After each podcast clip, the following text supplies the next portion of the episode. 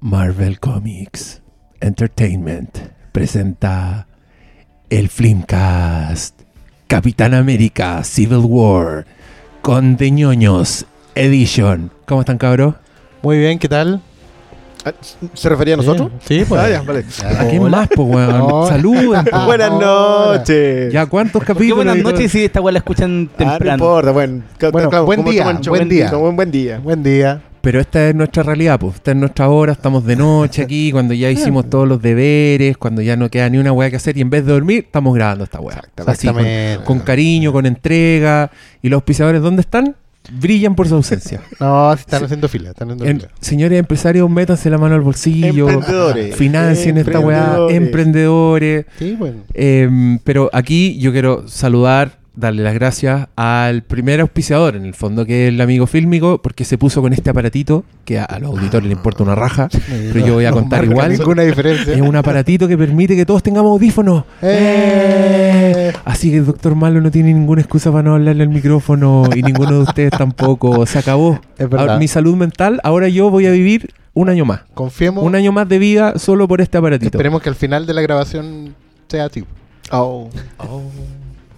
Bueno, Bueno, fantástico. No, yo, yo por mí también. si a mí, Ya, a mí me yo pasó quiero- primero. Y a propósito de que no tenemos auspiciadores, saquemos al tiro esta parte humillante que a mí me da vergüenza de la Riflim. No lo quería dejar para el el, final. el ¿Por Riflimcast. No, al tiro, al tiro, al tiro, al tiro. Así que la gente que no quiera, que no esté ni ahí con la rifa ni nada, igual se va a tener que zampar estos, estos minutos de, de- de publicidad. Tenemos una rifa, que es la manera en que nosotros ideamos para que ustedes nos apoyen con Lucas. Entonces vamos a hacer una rifa que sale dos lucas el número y vamos a sortear muchos premios bacanes. Entre ellos, un Blu-ray de la película It Follows. La mejor película de terror del año pasado. Eh, otra película amada por muchos. Star Wars The Force Awakens en Blu-ray. Increíble. Eh, grande Rey, fin, J.J. Abrams, por fin recuperaste nuestra infancia. Grande película. También tenemos un gorrito exclusivo para este frío invierno de la serie Fargo, una de las mejores series del último tiempo. Por favor, véanla y usen ese gorro con orgullo.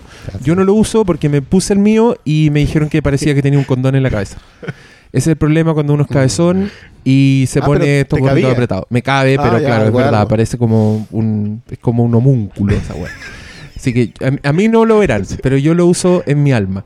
¿Y qué más hay de premio? Unos cómics, echaste tú. Hay unos cómics, sí, uno de Future Foundation, el primer arco. Primer como de Hickman. Los Ya. cuatro fantásticos sin Antorcha Humana. ¡Wow! Increíble. Me dieron ganas de leerlo al tiro. Y el, Voy a comprar y el- número de y el premio mayor Sí. es Que el, el tradicional. El tradicional, el que no puede faltar en ninguna rifa. un tarro de duranos en conserva Flimka. Exactamente. Con etiqueta Exclu- exclusiva. Exclusivo. Oye, hay, con un- etiqueta. hay un cómic de Morrison también. ¿Y qué de Morrison, maldito? Extraordinario. Perros, gatos, Oh, androides. maravilloso. El, Maravilloso. ese, el de los animales robots. Sí, el de el los W3. Weón, ese cómic, ese es increíble. Witren. Ya, no, ya. Yo voy a comprar. Guárdame dos números. número. Guárdame dos números. Ya. Ya, la gente puede comprar este número de varias maneras. Uno, apersonándose en la tienda Fílmico y diciendo: Yo vengo a prestarle apoyo al Flimcast con orgullo, la frente en alto y poniendo ahí las 10 lucas. Que Porque compran ya lo ha 5 hecho. números al tiro. Hay gente que ya ha ido. Gente- a pesar de que ni siquiera lo hemos Para promocionado. que pasemos del pan con pamperita al Sí, pan con mantequilla. al- weón. por lo menos. Bueno. Gente que ha comprado un número tienen mi alma en bandeja. De verdad. Se lo agradezco mucho. Ustedes no saben para mí lo terrible que es hacer esto. Entonces que ustedes vayan y compren, me dignifican. Me hacen sentir orgulloso. Eh, Otras formas de comprar números. Oscar hay, Salas. hay una página habilitada con tienda online para la gente de regiones, sobre todo. Sí. Que, que han dicho que cómo pueden cooperar, que cuando en regiones y todo eso. Así que ahí se puede. Bueno, ahí están los datos para hacer transferencia y que nos manden después un correo con los números que quieren. Estamos del 1 al 100. Del 1 al ¿Cierto? 100 creo que ya hay ocupados 16, una cosa así, o 10. pues, Claro. Hay ocupados. Oye, un y, y- 10%. ¿y cómo lo hace si y también se puede manda- pagar con tarjeta Ah, en ya, esa perfecto. página. Sí. Y Ahí, si ahí vamos a sí. compartir el link. ¿Y cómo se hace si, ponte tú, yo escojo el 56 porque es mi número favorito y ese número ya está vendido? ¿Qué, qué pasa ahí? Te mandamos Tienes un correíto que dice que lo cambie. Claro. Ah, ya. Solo está disponible este, este, este. Eh, claro. Ya, Como- excelente. O en realidad de repente se pueden mandar, no sé, por, compran, do- compran uno, manden dos números por para que corra la lista. Bueno, ahí Usted, claro, ustedes también en ese Ahí. correo pueden especificar, pues pueden decir, oye, me interesa que sean de entre el 1 y el 10, una wea así, ¿cachai? Claro, ahí, Como- va- y ahí vamos viendo si todo se adapta. Si somos humanos, no, no un sistema robótico. Sí, pues esto lo- asigna y esto lo estamos inventando. Oye, cabros, si estamos haciendo una rifa es porque En estamos, rodaje se estamos llama esto. súper cagados. O sea, es porque Y- y estamos, vamos a estar una Estamos comiendo mortadela. estamos, estamos topando fondo. Así como ya en la última, así como ya. Salchichón, Primero- cerveza. A Primer- mí un meturo, weón. Este paso es la rifa y el paso siguiente es como, amigo, una moneda para ir a ver, para ir a, ver al- Capitán América. Para ir a hacer el flinka. Amigo, claro. tío, tío, una monedita para ir a hacer el Flinkas campeón. Hay que, hay que pagar el metro para. Puta La la VIP, wea. cargar la VIP. Para cargar Qué la VIP. Oye, el metro de Santiago podría ponerse. Esto es- Estas weas no pasan en el primer mundo. No, no. No, al primer mundo la gente graba. No, pero ¿sabes qué? Yo escucho unos podcasts que tienen así 200 millones de descargas todas las semanas. Van como el capítulo 500 y los locos tienen un sistema con PayPal para que le hagan donaciones y la gente se PayPal suscribe por un dólar. No, pero es que PayPal es un culo, weón. Para, lo- para los chilenos es un que culo sí, PayPal. PayPal la plata. Es mucho, más, Sí. es mucho más eficiente tirarle una- un pago con red compra o transferencia. Pero, y ojo, nosotros ni siquiera estamos pidiendo propina, nosotros estamos entregando algo a cambio porque estos premios Supuesto. se van a entregar, son seis premios, ya Sí. va a haber seis ganadores. Sí. Imagínense. Y la mecánica es que yo creo hacer esto mensualmente. Entonces, esta, esta, vamos a estar todo el mes con esta rifa. ¿Todo va a mes? llegar, sí, Ya. va a llegar un momento en el O en- hasta agotar stock. En el No, fondo, fines de mayo. la última de semana de sí, mayo, La última semana de mayo, ahí Ya. y la sorteamos en el programa con Sería- un. Podemos traer un notario si quieren para que haya. Bueno, vamos, vamos a tratar de, tener el programa fijo, ¿no? sí, po, sí. Porque la, la idea es que Pongamos eso, uno- pongamos Sí, toda la para- semana. Para el interés así. de los auspiciadores también, que, Sí, que pues, sí, sea. para poder hacer las menciones claro. No, pero son más por los auditores, porque ahora cuando tú pasó mucho tiempo y, y la gente ya está alegando porque ya, vos cuándo, podcast, tengo que escuchar a mi familia la comida. mi hijo me cuenta cómo estuvo su día al colegio, yo ya estoy chato, necesito escuchar a Oscar Sala hablar del capitán y la weá. No puedo capear la pega en la mañana. es verdad. Es verdad. Pero, no, pues vamos a ser más regulares con los programas. Vamos a, a conversar de varios temas. Pero en el programa de hoy estamos dedicados a. Capitán América Civil War. Este, esta vez la distribuidora hizo algo en toda Latinoamérica que yo creo que nunca lo he visto, que tradujeron solo la primera mitad del título. Entonces. Capitán América, dos puntos, Civil War. Aunque el tagline, el tagline se ocupó. Acá el Unidos caeremos, divididos venceremos. Al parecer sí. Yo por lo menos lo he visto en más de algún lado escrito. Pero bueno. Eh, Bueno, esto normalmente nosotros preguntaríamos, vieron el tráiler de no sé qué, leyeron ese cómic, cómo van con las series, pero el Doctor Malo expresamente nos dijo, basta de relleno, vamos al grano. Y este va a ser el grano. Primera parte sin spoilers, vamos a hablar un ratito, después debidamente vamos a anunciar, yo voy a poner mi cortina hermosa, que significa spoiler, y ahí en adelante solo nos escuchan los que vieron la película o los que no les importe. Tampoco juzgamos, no, no mandamos a nadie. Eh, en esta película yo encuentro que spoilers así muy grandes no hay, pero si la gente es sensible y de repente uno dice que un personaje hace tal cosa y cree, ah, ya, cree que es un spoiler. Así que ya, nos vamos a ordenar. Y cuando este programa se termine, va a sonar una, una alarma de un reloj despertador porque no nos podemos pasar. de ¿ya? campana. Sí, no, no va a haber, este no va a ser un programa de 3 horas 50, como nos ha pasado en el pasado, eh, porque el doctor Malo nos, nos llamó al orden, un weón estructurado, un weón profesional, ¿cachai? Que, y yo decidí hacerle caso. Quiero irme en micro. Quiero que haya micro. Señores auspiciadores, ¿nos Sí, podrían auspiciar Uber- esta- Uber Uber. Uber, Uber, Uber, una Uber, Uber. Uber, oficial. O, lo- o los señores taxistas. Sí, también. ¿Qué Amigo pasa si, taxista, usted que descarga el podcast y lo escucha en su taxi. ¿cachai? Usted, amigo, que va ahí, con el perrito, el perrito que mueve la cabeza, con, Con el Elvis, con la, que toca la guitarra. con la silla con pelotita. Usted, Claro. usted podría auspiciar este programa. chaleco reflectante, no olvide el No, chaleco y después de reflectante. esta weá se ponen a escuchar la agricultura. Uy, no, no creo que nos escuchen auditores de la agricultura, malito. Oye, ya, todos vimos esta película. Sí, el malo la la vio en función de prensa. ¿Fue en el IMAX la función de prensa? No.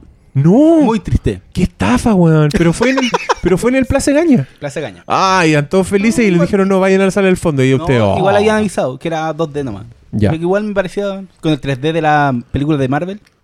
Que es una mierda el 3D de las películas de me- Marvel. me- como que me dio lo mismo. En me- Después la en veré en. IMAX. No, yo igual vi Ant-Man en IMAX, ponte tú, y igual tenía partes que eran filetes. Pero mm, nada para pa, pa forzarse mucho. Yo la, yo la vi después de harto tiempo que no iba al Hoy la Reina Sala 1 ¿Ya? y debo reconocer que los 10 primeros minutos me costó acostumbrarme a a la la silla, sala- la La silla, incomodidad del asiento. claro, un poco dura, estrecha, Weón, inmóvil. Yo lo pasé pésimo. El fierro Yo- estaba carcomido. Yo la, yo la vi en La Reina en- y, y como últimamente había ido solo al, al IMAX o había Sí, ido a funciones sí. que están vacías, entonces yo puedo tirar, había las, ido al Cinemark. puedo tirar ponte las tú. piernas para el lado, da lo mismo, pero acá estaba llenísima. Yo a, lo- a los 25 minutos estaba como Stephen Hawking, así en mi silla, Sí. completamente inmóvil. Torcido hacia un lado. Había perdido la sensibilidad en todos mis miembros. Posición y semifetal. fue, fue triste. Fue raro. Y do- dos horas y media, además. Así que. mm, Sí, no de, es y de hecho en los trailers sonaban solo los parlantes frontales, era como muy AM todo. Puta la wea. Después ya la película se arregló todo y Bienvenido a Cinehoy. bien. Bien en general, pero... eh, Una eh, experiencia eh. más callampa cada día. Pero me Esta costó... wea es como cada día peor. Sí. ¿Tú, Bueno. tú querías hablar de tu experiencia en el Hoyts últimamente? No. No, no. ¿pa' qué? Malito ya está chato de hablar de eso. chato, weón. Pero fue a ver el libro La Selva. El libro la selva, weón. Le proyectaron el libro La Selva En antiguo con el No, actor ese. ¿Cómo se llama ese weón? El Oh, Jason Scott Lee. ese libro de La Selva vieron. El malito salió a reclamar. Después se la tiraron doblada en argentino. Le prendieron las luces. Ya era, era el colmo la wea. Sí. No, muy. ¿Te gustó el libro de La Selva no? Puta, que lo pasé tan mal en esa función que. Te matan la es, es película bonita. siempre. Y toda la weá del fotorrealismo estaba bacán, pero más allá de eso del aspecto técnico, la película no.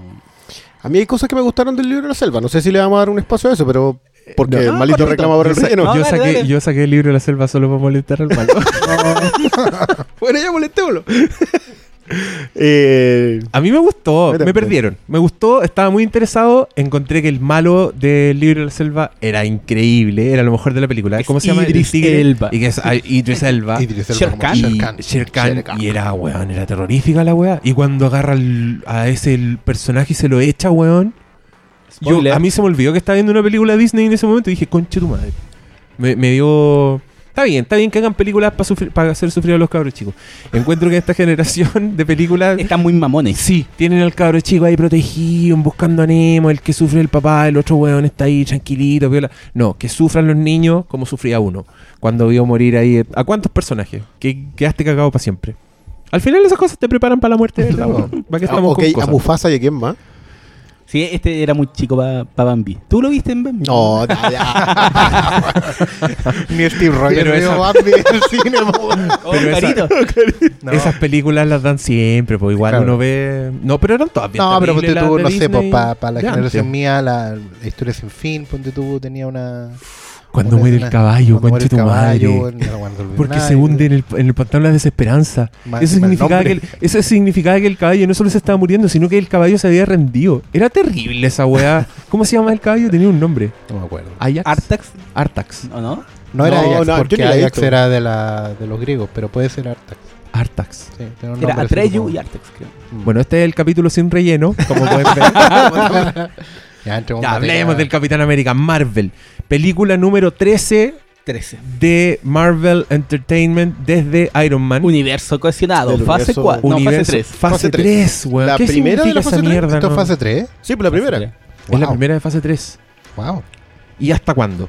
Pregunto yo. Parece que tenemos para rato, porque esta película básicamente era un tráiler de muchas películas que vienen más adelante. Sí, ya, ya están hablando ya, de. ya lo tiramos. el- este one, el Kevin Feige. Fitch. Kevin Fitch. Fitch. eh, ya Creo está que- hablando de fase 4. Así que. Pero que obvio, pues si Pero el se weón- supone, no, pero se supone que la fase 4 Esa está es la weá. establecida. Marvel es una máquina de hype y de supuesto. expectativa. Es una máquina, igual, no sé. es una máquina de imprimir dinero. ¿Para qué estamos con weá? Es como así, chin, chin, tiran los billetes, tiran los billetes. Obvio que van a seguir. Y ya con 10 años a cuesta, casi 10 años, es como. Hay pendejos que crecieron viendo esta weá. A mí me sorprende. O sea, creo que lo dije ayer en el podcast con la Paloma. Perdonen si me repito, pero soy la misma persona. pienso las mismas cosas que pensaba ayer, así que lo siento. Hay gente que creció con esta weá. Entonces, tú caché que es un evento. Es como. No solo una película. Para mí es como. Es como tele en el cine. Es como cuando van la nueva temporada de Game of Thrones y están todos así congregados esperando porque saben que va a pasar algo heavy, weón, ahora sí que sí. Lo mismo pasa con las películas de Marvel. ¿Sí o no? La duda es hasta cuándo duran los actores. Porque esto va a seguir hasta que el dinero se acabe. O sea, claramente el público no se va a agotar. El público todavía no está aburrido y, Y el dinero nunca se agota. y, y yo quiero preguntar, así ya al grano. ¿Qué les pareció esta película? Oscarito. Mira, cuando, cuando yo vi, recuerdo cuando vi Thor 2, eh, hice el comentario de que yo sentía que esto no era una película, era otra cosa. Después vi Ultron y creo que ahí no hice muchos comentarios. Pero hoy día, cuando terminó Civil War, eh, entré como en un estado medio, medio extraño porque decía, eh, molesto no estaba, no, no tenía la furia que he tenido viendo otras películas hollywoodenses mayor en el último tiempo. Ni tampoco tenía eh, cierta sensación de pasamos raspando con un 4. Me, me puse a, a pensar en cosas malas para criticarle y en una primera instancia no le encontré ninguna. Ya. Nada reprochable. Ya. Pero tampoco al mismo tiempo empecé a pensar en momentos awesome y tampoco encontré ninguno. Así como quiero enmarcar esta cuestión para siempre. Yo no encontré ninguno. Entonces me di cuenta que había visto algo muy parejito. Muy parejito, muy planito. Ni, ni bien ni para mal, 50. Pero además, ya ahora sí tengo la certeza de que estos no son películas. Estos son como maratones de una serie de TV de gran presupuesto. Es exactamente lo mismo que pensé yo. De hecho, de hecho, justamente me acordé de Thor 2 porque ahí había una fórmula, pero ya se empieza a pensar como en Winter Soldier, Ultron y esta. Yo creo incluso le decía a Christian que por metraje creo que tenemos una temporada de episodios. Sí, po, todo el rato. ¿Cachai? Y, y, y por lo mismo la sensación es como un poco de... Es extraña porque es una mezcla de cosas, tú no vayas a ver eso al cine. ¿Cachai? Y normalmente cuando ves esto en la tele, hay cosas que, que en las series de televisión perdonáis un poco porque o por presupuesto o por narrativa o porque la tele todavía en tu cabeza es un medio menor, lo cual ya es súper más que debatible, incluso rebatible. Pero aún así está como esa cosa de que la tele no es para tanto, que el cine es el, el gran, ¿cachai? La, la gran pantalla. Pero hay cosas aquí que, claro, yo habría hecho, habría sentido de otra manera, pero, pero lo que quiero decir es que cuando uno evalúa una, serie de la tele, evaluáis la temporada completa. Podéis tener capítulos buenos, malos, y como que evaluáis la temporada completa, es decir, la serie va bien, la serie va mal. Y podéis tener capítulos penca y todo. Esa es la sensación que tengo ahora. Yo no estoy disconforme con la serie, como que, como que puedo decir, la voy a seguir viendo la próxima temporada. ¿Cachai? Pero no atesoro particularmente ningún momento de la, del viaje. ¿cachai? Todo ha sido planito, ha sido satisfactorio, pero pero bien, po.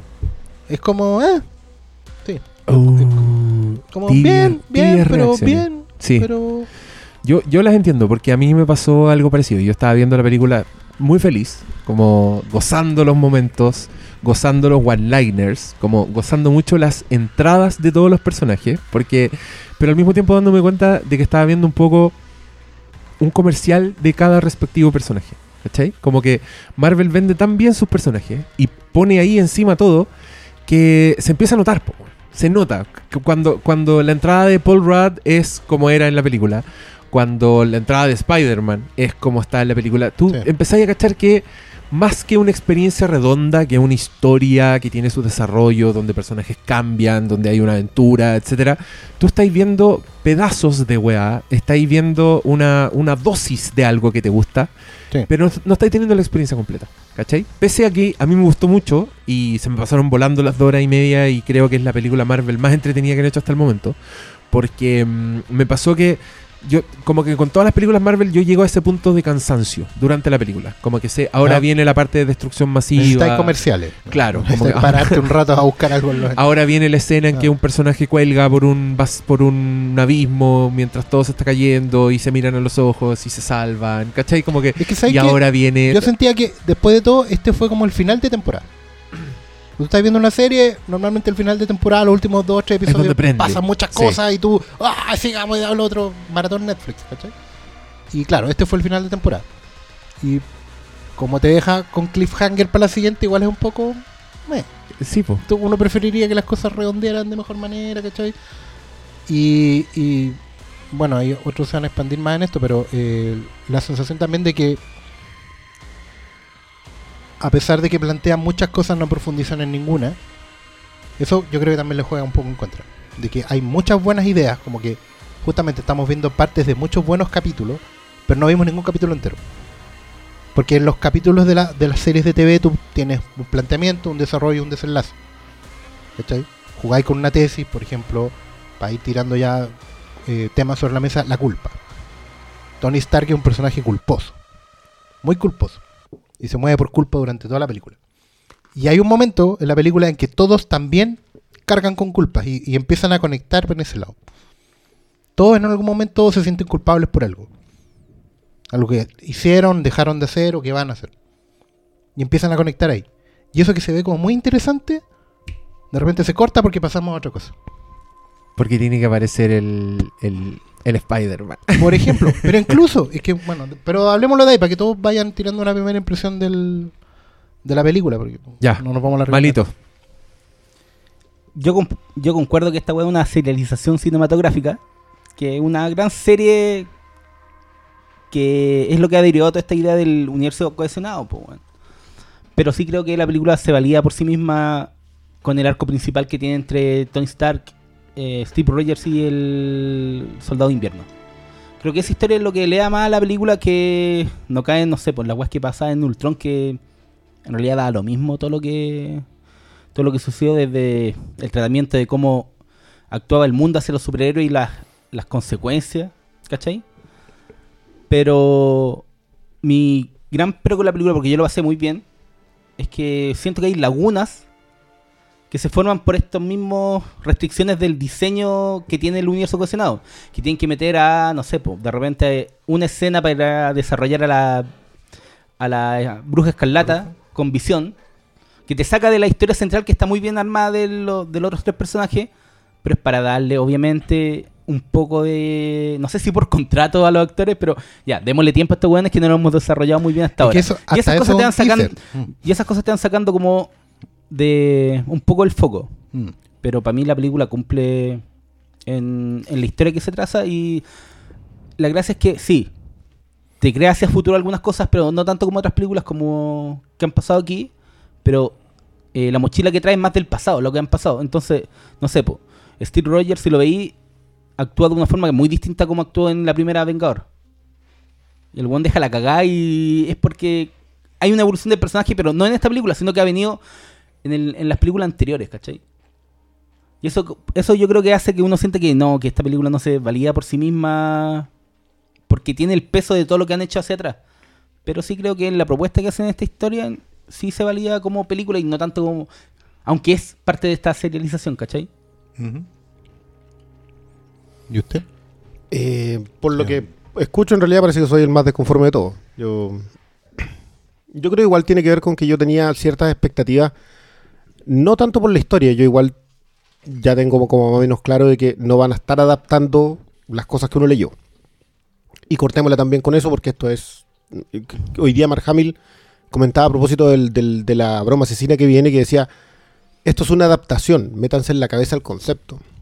Sí, o sea, nos falta el one que compró el cómic para... Que les vaya muy bien. No tiene, después de No. dos... Bueno, han 12 películas. Van 12 películas. Claro, y todavía, no, todavía no entienden que la one es un calco. No, nunca nacen un calco en esta película. Es una Hay, mucha, hay mucha gente que le importa N si se parece o no se parece al cómic que se llama Civil War. Y yo, honestamente, les contesto, filo, olvídense. No es mejor tener dos historias que tener una sola, ¿cachai? Porque quería ir a ver la misma weá al, Sí. al cine. Además que, entiendo, yo en la- vi la pura portada de Civil War y aparece Wolverine, aparecen los cuatro fantásticos, entonces uno... ya que como tiene muy ya- poca importancia en realidad. La, sa- la- ya la sabéis clave que- son esos dos. Sí, pero es que esto, a ver, tiene tanto de Civil War como, no sé, Troya tiene de la Iliada. O sea, esa- ese, ese es más o menos el rango, digamos. No, no La es, O sea, no se parece en nada, Nada. salvo un concepto, un concepto que es como, pero- cómo actuar, o sea, cómo contener el poder de los superhéroes. weón. De hecho, gracioso. Dejarle el- Sí, la pero, carta pero abierta, no, no, pero no es muy general. Sí. Tratemos de no, de no meternos en eso porque por, por la misma razón que lo estamos dejando fuera, digamos, pero, pero Civil War nace en un momento específico, el cómic nace en un momento específico como respuesta a algo específico, que, que es el 11 de septiembre, con un dilema muy antiguo para los gringos. Por eso se llama Civil War, si tiene que ver con, con- con- con un dilema casi de la fundación de Estados Unidos como, como país. Entonces, traer a colación eso, cuando ni siquiera le estáis dando esa profundidad, cortémosla. O sea, esto de Civil War, el título. Y, y dejémoslo hasta ahí, no me- tratemos como de no, de no escarbar en eso, porque lo que les digo, yo, yo estaba como en modo comiquero desde hace desde el estreno de Batman Superman, lo dije en ese momento.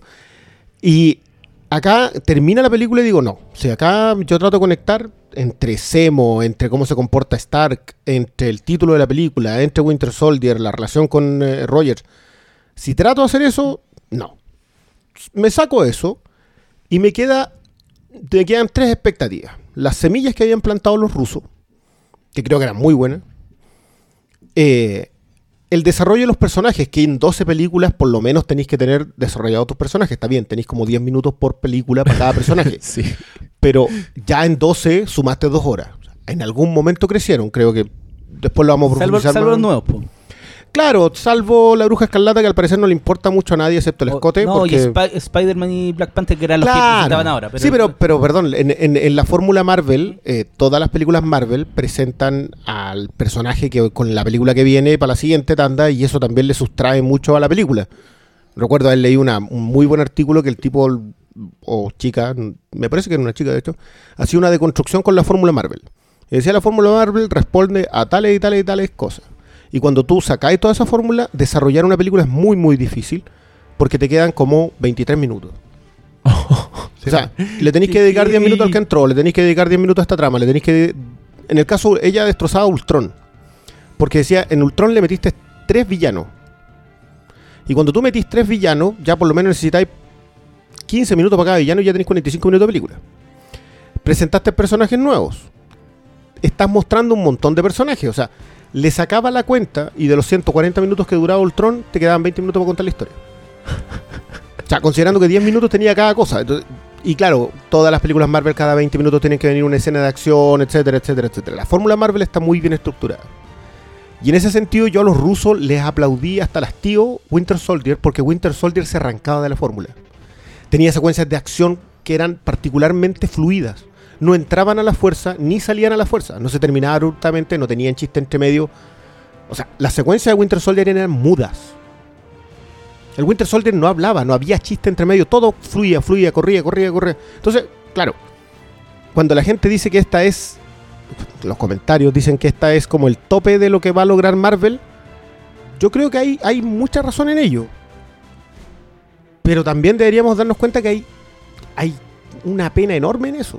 Sí, po, porque el, ¿cachai? Que la, el- los méritos de Marvel son unos méritos que se hicieron ellos mismos y que no tienen nada que ver con. No tienen nada que ver ni con ni con narrativa, ni con contar historias, ni con, ni con hacer películas. Ni con, ni con ideas visuales, ni con estética, ni con aprendizaje, ni con narrativa de los directores, ni con identidad propia. Todo es exactamente lo que, deci- lo que se decidió en un, en un momento.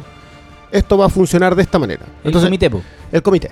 Entonces, claro, cuando los rusos se arrancaron de ese comité en la Winter Soldier, y se arrancan porque ni siquiera obedecen a la misma estructura típica, profundizan, tienen temas de debate, hay cosas muy interesantes, lo que yo hablaba en algún podcast anterior. La base de Civil War es la discusión que tiene Furia con Rogers en el ascensor. Seguridad versus libertad. Ahí está. Dejaron la semilla, la dejaron lista. Dejaron al Winter Soldier listo. Todo estaba ordenadito. La, idea de este Hydra subyacente, la idea de la caída de Shield. Todo listo para la Civil War. En Era Ultron hicieron más aporte en esta división de los personajes, en esta idea que tenía Stark de decir "¿Sabes que quizás no estamos tan bien estando juntos porque estamos inflando las amenazas. Estaba todo ahí. Entonces, mi expectativa, que no responde al cómic, respondía a los rusos, respondía a, a su libertad, la libertad que habían tenido para armarse. Yo creo que se me cae un poco cuando me dicen que Spider-Man vuelve a Marvel. Mm, Porque yo sabía que le iban a tener que dedicar eh, una atención que, que yo creo que no. que funciona impresionante. O sea, cuando, cuando conversemos más adelante de eso, creo que uno de los puntos altísimos, pero. Convengamos en algo. Peter Parker Spider-Man responde a la fórmula Marvel como probablemente pocos personajes lo han hecho. Es acción, humor, eh, y esa profundidad emocional de la- del sufrimiento del personaje, todo. O sea, yo no quiero ni saber lo que va a hacer Homecoming. Homecoming puede ser el epítome de la fórmula Disney Marvel. Y eso yo creo que es una expectativa, sobre todo porque acá está el tráiler, digamos. así es. Pero nada, yo, yo lo reconozco, yo la pasé mal en algunos momentos, mal de, de esas cosas así como que te dan ganas de tirarle algo a la pantalla, como, ¿En como cometí serio? errores. Sí, yo- ¿Y se, Y pueden, hubo- ¿se y pueden hubo- decir sin spoilers? ¿O lo dejamos No, para no, no, dejémoslo para los Ya. spoilers. No, no. Eh, y hubo un momento en que lo pasé particularmente bien. Ya. O sea, yo bacán. reconozco, después vamos a llegar. eh, no, lo voy a tirar al tiro. Ah, ah, hay una mención en la película de Frankenheimer con Sinatra y la Angela Lansbury que te juro que a mí me sacó de carcajada y me hizo reír como iba para la casa en la bici y, y me iba riendo de, y me seguía riendo de esa talla. Lo encontré genial, pero no puede ser eso. No puede ser que esta película que tenía los antecedentes que tenía que tener como película me haya dejado solamente eso. La mató, po, el Winter Soldier. po. Es que ahí la mató. Como que ya no, no se levanta Civil War de, de este- de estos golpes. Ah, sí, vuelvo a recaudar, qué sé yo, 1.200 millones de No, dólares es tranquilamente. que, y no solo eso, tú cachai que la crítica así la ama, pero es como. A mí, a mí igual me deprime un poco que yo creo que fue tan bienvenida porque fue tan odiada No, Batman sí, vs Superman. por excesivo, ¿cachai? excesivo. Yo ya estaba Entonces, viendo el es- Metacritic. Es una respuesta a eso. Como que la crítica igual está diciendo, weón, odiamos esta mierda, por favor, dennos algo. Ah, esto es lo que queríamos. Y yo encuentro que eso está tan mal enfocado. No, sí está muy mal. De hecho, yo lo que te decía, yo estaba viendo Metacritic hoy día y mm, tiene ninguna crítica negativa, muchas positivas, demasiadas, de críticas de 100 puntos, en una escala de 1 a 100. Pero la review misma, el texto, eran como, esto es justo lo que tiene que ser, ni más ni menos, 100 puntos. Mm, no. ¿Cachai? Donde, donde tú lees ese texto y es un texto de 50. Ah. Que es ni fu ni fa. ¿Cachai? Pero, claro, hay, hay, una, hay una distorsión que, lamentablemente está, pegando muy fuerte, sobre todo en el, mercado gringo. Y no hace bien ni, ni porque sea fan de uno ni del otro, sino que simplemente está distorsionando por un fenómeno externo la apreciación cinematográfica. Para los dos lados, ¿cachai? Esto tampoco le hace bien a Civil War porque al final una película que tiene sobre expectativa no... También van a empezar a salir todos más decepcionados. Que, Ay, ¿y esto era? Ay, ¿y esto era? ¿Cachai? Pero, pero esto es, o sea, eso es lo que la gente Es cree. lo que es. Es lo, es Claro, lo que la gente pero, cree. pero si la, pero si vaya a ver la weá que es la mejor película Marvel de... Pero sí es, es la eso. vas a encontrar, po, Pero ese es problema tuyo de estar escuchando hueones. No, no, no, no, no, es que, No, es que- pero- Pero digámoslo no. así, si, si tú leís reseña y creéis que te pero, pero a ver, pero es que es cierto. O sea, esto es la mejor película Marvel, esto es el epítome de lo que busca Marvel. No, yo, para mí no. Bu- Bueno, para mí también es Winter Soldier. hecho, para mí no es la mejor película de Marvel. Entonces, No, punto. Yo también creo que es Winter Soldier, pero lo que la gente quiere en el ni estilo siquiera es la Marvel. segunda ni la tercera. Ya, Pero- yo, yo, a mí- pero- yo- pero es eso Es para mí no es una depende, po, depende, Para mí, para mí sí está en el top top 5, top 4. No, también para mí está para pero el top entonces- cuatro. Pero es porque obviamente lo pasé muy bien viéndola, ¿cachai? Estuve, mu- estuve muy entretenido, como que aislada las partes, encontré que las weas eran cool, ¿cachai? Las secuencias de pelea de Black Widow son increíbles. Eh, el Black Panther aparece y es perfecto, es un trailer una perfecto, película es un Black trailer Panther. perfecto de Black. Panther, ¿cachai? Spider-Man es un trailer perfecto, donde a los buenos se les ingenieron para hacer que Spider-Man, que era un personaje que tiene cinco películas en nuestra, en nuestra, en nuestra juventud, weón. Onda, en nuestra época de ir al cine hemos visto ya cinco películas de Spider-Man, ¿cachai? Y estos buenos llegan y Va- vamos a considerar las cinco. Sí, Sí, a pesar consideramos las cinco, de porque que la- las sea- cinco las vimos. Sí, ya, pero igual la fue a ver, no venga con weá. La fue a ver y estuve ahí sentado para ver una película de Spider-Man. Que esa weá pase cinco veces con un personaje, ¿cachai? No, y que en, lo en nuestra vida y que lo reinventen. Y Y que, cada vez el más weón- joven. y que- sí, Benjamin Button Sí. y la tía May tan- para, el pico. Oye, así. la tía me... Tía May- ¿Cómo tía May es, es la media mina? ¿Qué, qué pasa? No, no, no. Yo creo que si lo relacionan con Ultimate Spider-Man igual me funciona. pero eso todo se supone todo que era esto- la anterior, además. No, la, no, la anterior de hecho no. no. Pero ya era, Sí, es que la ya era un anterior- salto, porque sí, la, la tía, anterior se, se pegaba a cosas de Ultimate. Bueno, la tía May, la tía Mm. May de Sam Raimi es la, la abuelita dueña de Piolín, pues, weón. Ya, sí, pero es la, de- la los Esa señora. 70. Claro, y de ahí saltamos a la Sally Field. O sea, ahí ya hubo como un. Sí, weón, pero igual era vieja. Sí. Ya, pero. Sally Sal- Field, pues era Sí, pero Sally Field no se va a ir a hacer pilates. Sí, pues, no, la Marisa los hace. Y ahora parece- nosotros. No, Marisa, nos da, O nos da- nos clase. ¿De qué estamos hablando? Como, a mí me ofende que esa sea tía May. Como que esta es la señora que va a decir, como, ay, Peter, Eh, te hice torta para que- tu cumpleaños. Mira, yo. Esto era algo que, que hablaba a propósito de la de lo que tú decís de que hay niños que han crecido con esto. Y, no- y no es solamente eso, o sea. eh, Disney y Marvel la ha hecho tan bien. O sea, Disney compró el olfato es, pero así, pero extraordinario, porque compró una compañía en 4 millones, 4 mil millones, de- no, 4 millones de dólares, 4, 4.000 4 mil millones de Cuatro dólares. mil millones 4 de mil millones de dólares. dólares compró una compañía porque sabía que el futuro del género de superhéroe venía con todo. La ha armado tan bien que hoy día, o sea, yo me mamé 78 episodios de Ultimate Spider-Man en los últimos dos meses.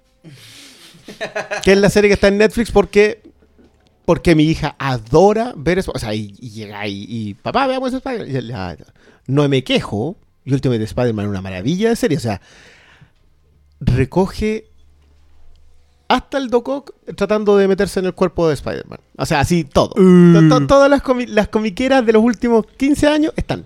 Y funciona y todo funciona. Yo- mi hija, que hoy día tiene 4 años y que va a alcanzar a ver la fase 4 en el cine, ya está lista. Ya la criaron.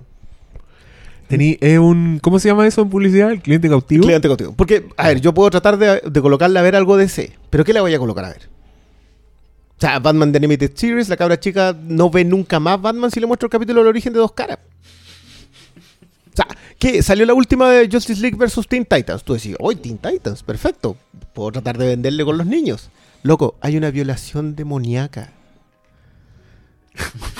¿Cómo? O sea, yo eh, no puedo. O sea, DC, Warner y DC nunca apostaron a esto. En cambio, Disney y Marvel dijo, "¿Sabes qué? hay que, esto hay que pensarlo a 30 años. Terminamos con la fase 4 y después reseteo. Y Capitán América de nuevo, y Spider-Man de nuevo, y todo de nuevo. Y la van a hacer así. Y, yo, y es como ver estupefacto cómo están construyendo todo en base a nada, porque acá no cambia nada. O sea, yo perfectamente podría no haber visto esta película y termino igual que la era de Ultron de manera de decirme, ¿sabéis qué? En la siguiente vamos a empezar así. Y te la podéis saltar. Y es una cuestión que decís, pero ¿cómo puede ser que una película que vaya serializada es una de 13, es decir, mínimo es un 10%, no necesites verla? Yo puedo no haber visto Dark World. Podéis no haber visto Thor Dark World y perfectamente llegáis a Ragnarok. A mí esa weá se me olvidó de la memoria. No me acuerdo de nada. bueno, de yo a esa mí en película. general, o sea, de hecho yo terminó esta y fue así como, ya, ¿y cuándo estrenan Doctor Strange? Para algo nuevo, claro. Claro, pues, porque, porque así estamos. ¿Sabes sabes lo que quiero ver yo? Quiero ver una película dirigida por Michael Mann, Ah. escrita por Aaron Sorkin, que se trate de los weones que decidieron hacer Marvel. ¿Cachai? Los buenos que dijeron, compremos Marvel en mil millones de dólares y esto es lo que vamos a hacer. Yo quiero ver cómo se les ocurrió. Quiero ver al, al jefe viejo diciéndole, ustedes están locos, ¿cachai? Quiero ver a los buenos viendo como fotos de la Comic Con o sea, y diciendo, esto cuatro, es el futuro. cuatro momentos en la historia de Kevin Feige. Algo así. Algo así. Algo Claro, así. o sea, lo, lo que hicieron Y- con Steve y- Jobs, sí, sí, y que, que sea como, claro, puede ser Fassbender, el, Claro, el Feige, sea. así, la película pero- termina con el estreno de Infinity War parte 2. Claro. Y ya con Kevin Feige así antes que los productores. O sea, Kevin Claro. Feige presenta Disney Marvel Infinity War. Yo quiero ver al buen haciendo el PowerPoint de esa weá. Maravilloso. En, en una película. Porque la cagó que el buen brillante. Como que el loco tiene, tiene a toda la población en el bolsillo. Onda, Sí. toda la gente que ahora está O sea- indignadísima escuchando esta weá, loco, te tienen. Te tienen. Bueno, perdón, pero nosotros también. O sea, nosotros pasamos esas dos horas. Yo en mi caso estaba molesto por, por cosas específicas.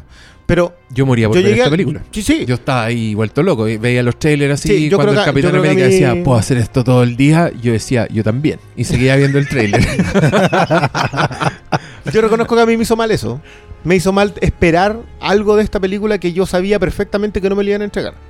O sea, yo tenía súper claro que lo de los rusos en Winter Soldier fue porque Kevin Feige se tuvo que ir a supervisar a Josh Whedon en Era Ultron. Oh. Yo sabía que Era Ultron había resultado como tal porque estaba encima y metido hasta el final y por algo Whedon se fue y por Whedon- algo Whedon- Wright se fue Whedon de se fue de Shadow. Claro. Y Edgar Wright se fue de Claro. Entonces, los rusos alcanzaron a tener más libertad para trabajar con. Porque venía de, de, de First Avenger, entonces no había tanto peso y ya sabéis que démosle, este personaje es nuevo. Y les sale un batatazo. O sea, si Winter Soldier es un batatazo, si no, está tan por encima de la calidad del resto de, la, de las Marvel, independiente que tiene menos momentos, lo- los momentos awesome. Sí, pues. Es gay. O sea, como yo, que yo guardo mi recuerdo de, de I'm Always Angry, lo guardo así, pero totalmente. Yo en el cine casi me paro. O sea, yo estaba No, pero que fascinado. a mí la alegría de Avengers sigue siendo el top one de Sí, Marvel. sí, sí, sí. Pero es porque me dio la weá una alegría. pasé. Así. Como que ahora es un cliché hablar de el director que tiene sus juguetitos y que es como un niño jugando.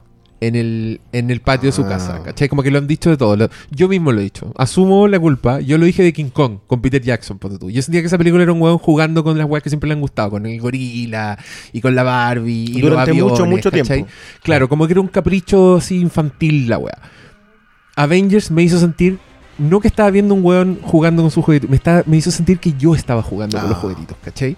Fue un momento casi que Anton Ego, así, a la infancia, como Ah, esa ya, alegría ya. de estar viendo al, al- a Hulk agarrando a Loki y, y sacudiéndole, tirándole al suelo así, como yo riéndome, como aplaudiendo así, ¡ah! Nunca lo había pasado tan bien en mi vida. ¿Cachai? Esa weá para mí fue insuperable. Pero, claro, fue el principio de una weá que ahora se en esta película es, es tratado como... Es el producto, en el fondo. Es eso mismo. ¿Cachai? El producto es replicar eso con muchos personajes que ya están establecidos, entonces van a tener el one-liner en el momento preciso, te van a tener en una alegría permanente, ¿cachai? Porque son personajes como, como que tú quieres, en el fondo. Como Robert Downey Jr. sabéis que va a decir una weá en su estilo Robert Downey Jr. y que va a ser una talla pesada para la Black Widow y a ti te da risa porque tú sabes que esa weá es grosa, ¿cachai? Es como, es otra weá, es como que estos weones inventaron un género, siento, casi. Ni ni siquiera se como que es una alegría completamente distinta y al a ver una weá como los cazadores en el arca perdida, por ejemplo, los cazadores del arca perdida. Es lo que los no, gringos, en el arca es lo que perdida. los gringos están definiendo como fun. The fun. The claro, fun. claro. ¿Cachai? Que no es lo gracioso, sino que es lo salo, lo más La entretenido, diversión, ¿cachai? lo divertido. Fun, claro. Ellos están acuñando. De hecho, está ahora pensando, escuchándolos ustedes, el tema de como fan. Para mí también Winter Soldier y además como lector de Capitán América, para mí era es un es el, el cielo, ¿cachai? El tope. Porque yo ahí sentí que habían habían agarrado lo mejor del Capitán que nadie conocía, lo habían puesto adelante. Mm. Y en algunos podcasts acá lo dije. Para mí, lo único que me importa de Civil War es que Capitán no le falla a Bucky. Porque para mí esta era una historia de, de- de hermanos, ¿cachai? De hermanos de, de Brothers in Arms. Y claro, al final, por eso también no estoy disconforme, porque eso se me entregó. Pero se me entregó con muchas otras cosas más, ¿cachai? Porque hay un poquito, no lo suficiente de nada, pero hay un poquito de todo. ¿Cachai? Y eso es como. Eso es como Disney y Marvel. Sí, pues al final es eso, medias tintas, ¿cachai? Entonces no puedo salir enojado porque igual recibí lo que yo fui a buscar. Pero también hay un montón de otras cosas que yo no pedí. Esto es como medio loot crate, ¿cachai? Es como las cajitas de loot crate. Ah, yo pagué la membresía y mensualmente me está llegando una cajita que viene con muchas porquerías que no pedí, pero probablemente hay una que me guste. ¿Cachai? Sí, con esa esta- sí. este- y, esa, y vale la membresía. El, el cine Loot Crate y seguís pagando los tantos dólares mensuales. Ya, no puedo estar enojado, me regalaron cosas, ¿cachai? Una me sirve, la otra eh, las puedo vender a lo mejor. Sí, pero es que esta experiencia no podéis venderla. Pero. Sí, que, es que ese ese es- yo, Mm. yo entiendo muy bien esa definición. Me- de hecho, me gusta mucho. Pero también siento que cuando uno va al cine y sale como al final de. Ah, ya la pasé bien. Hay otras películas malas que te dejan muchas cosas mejores para darle después.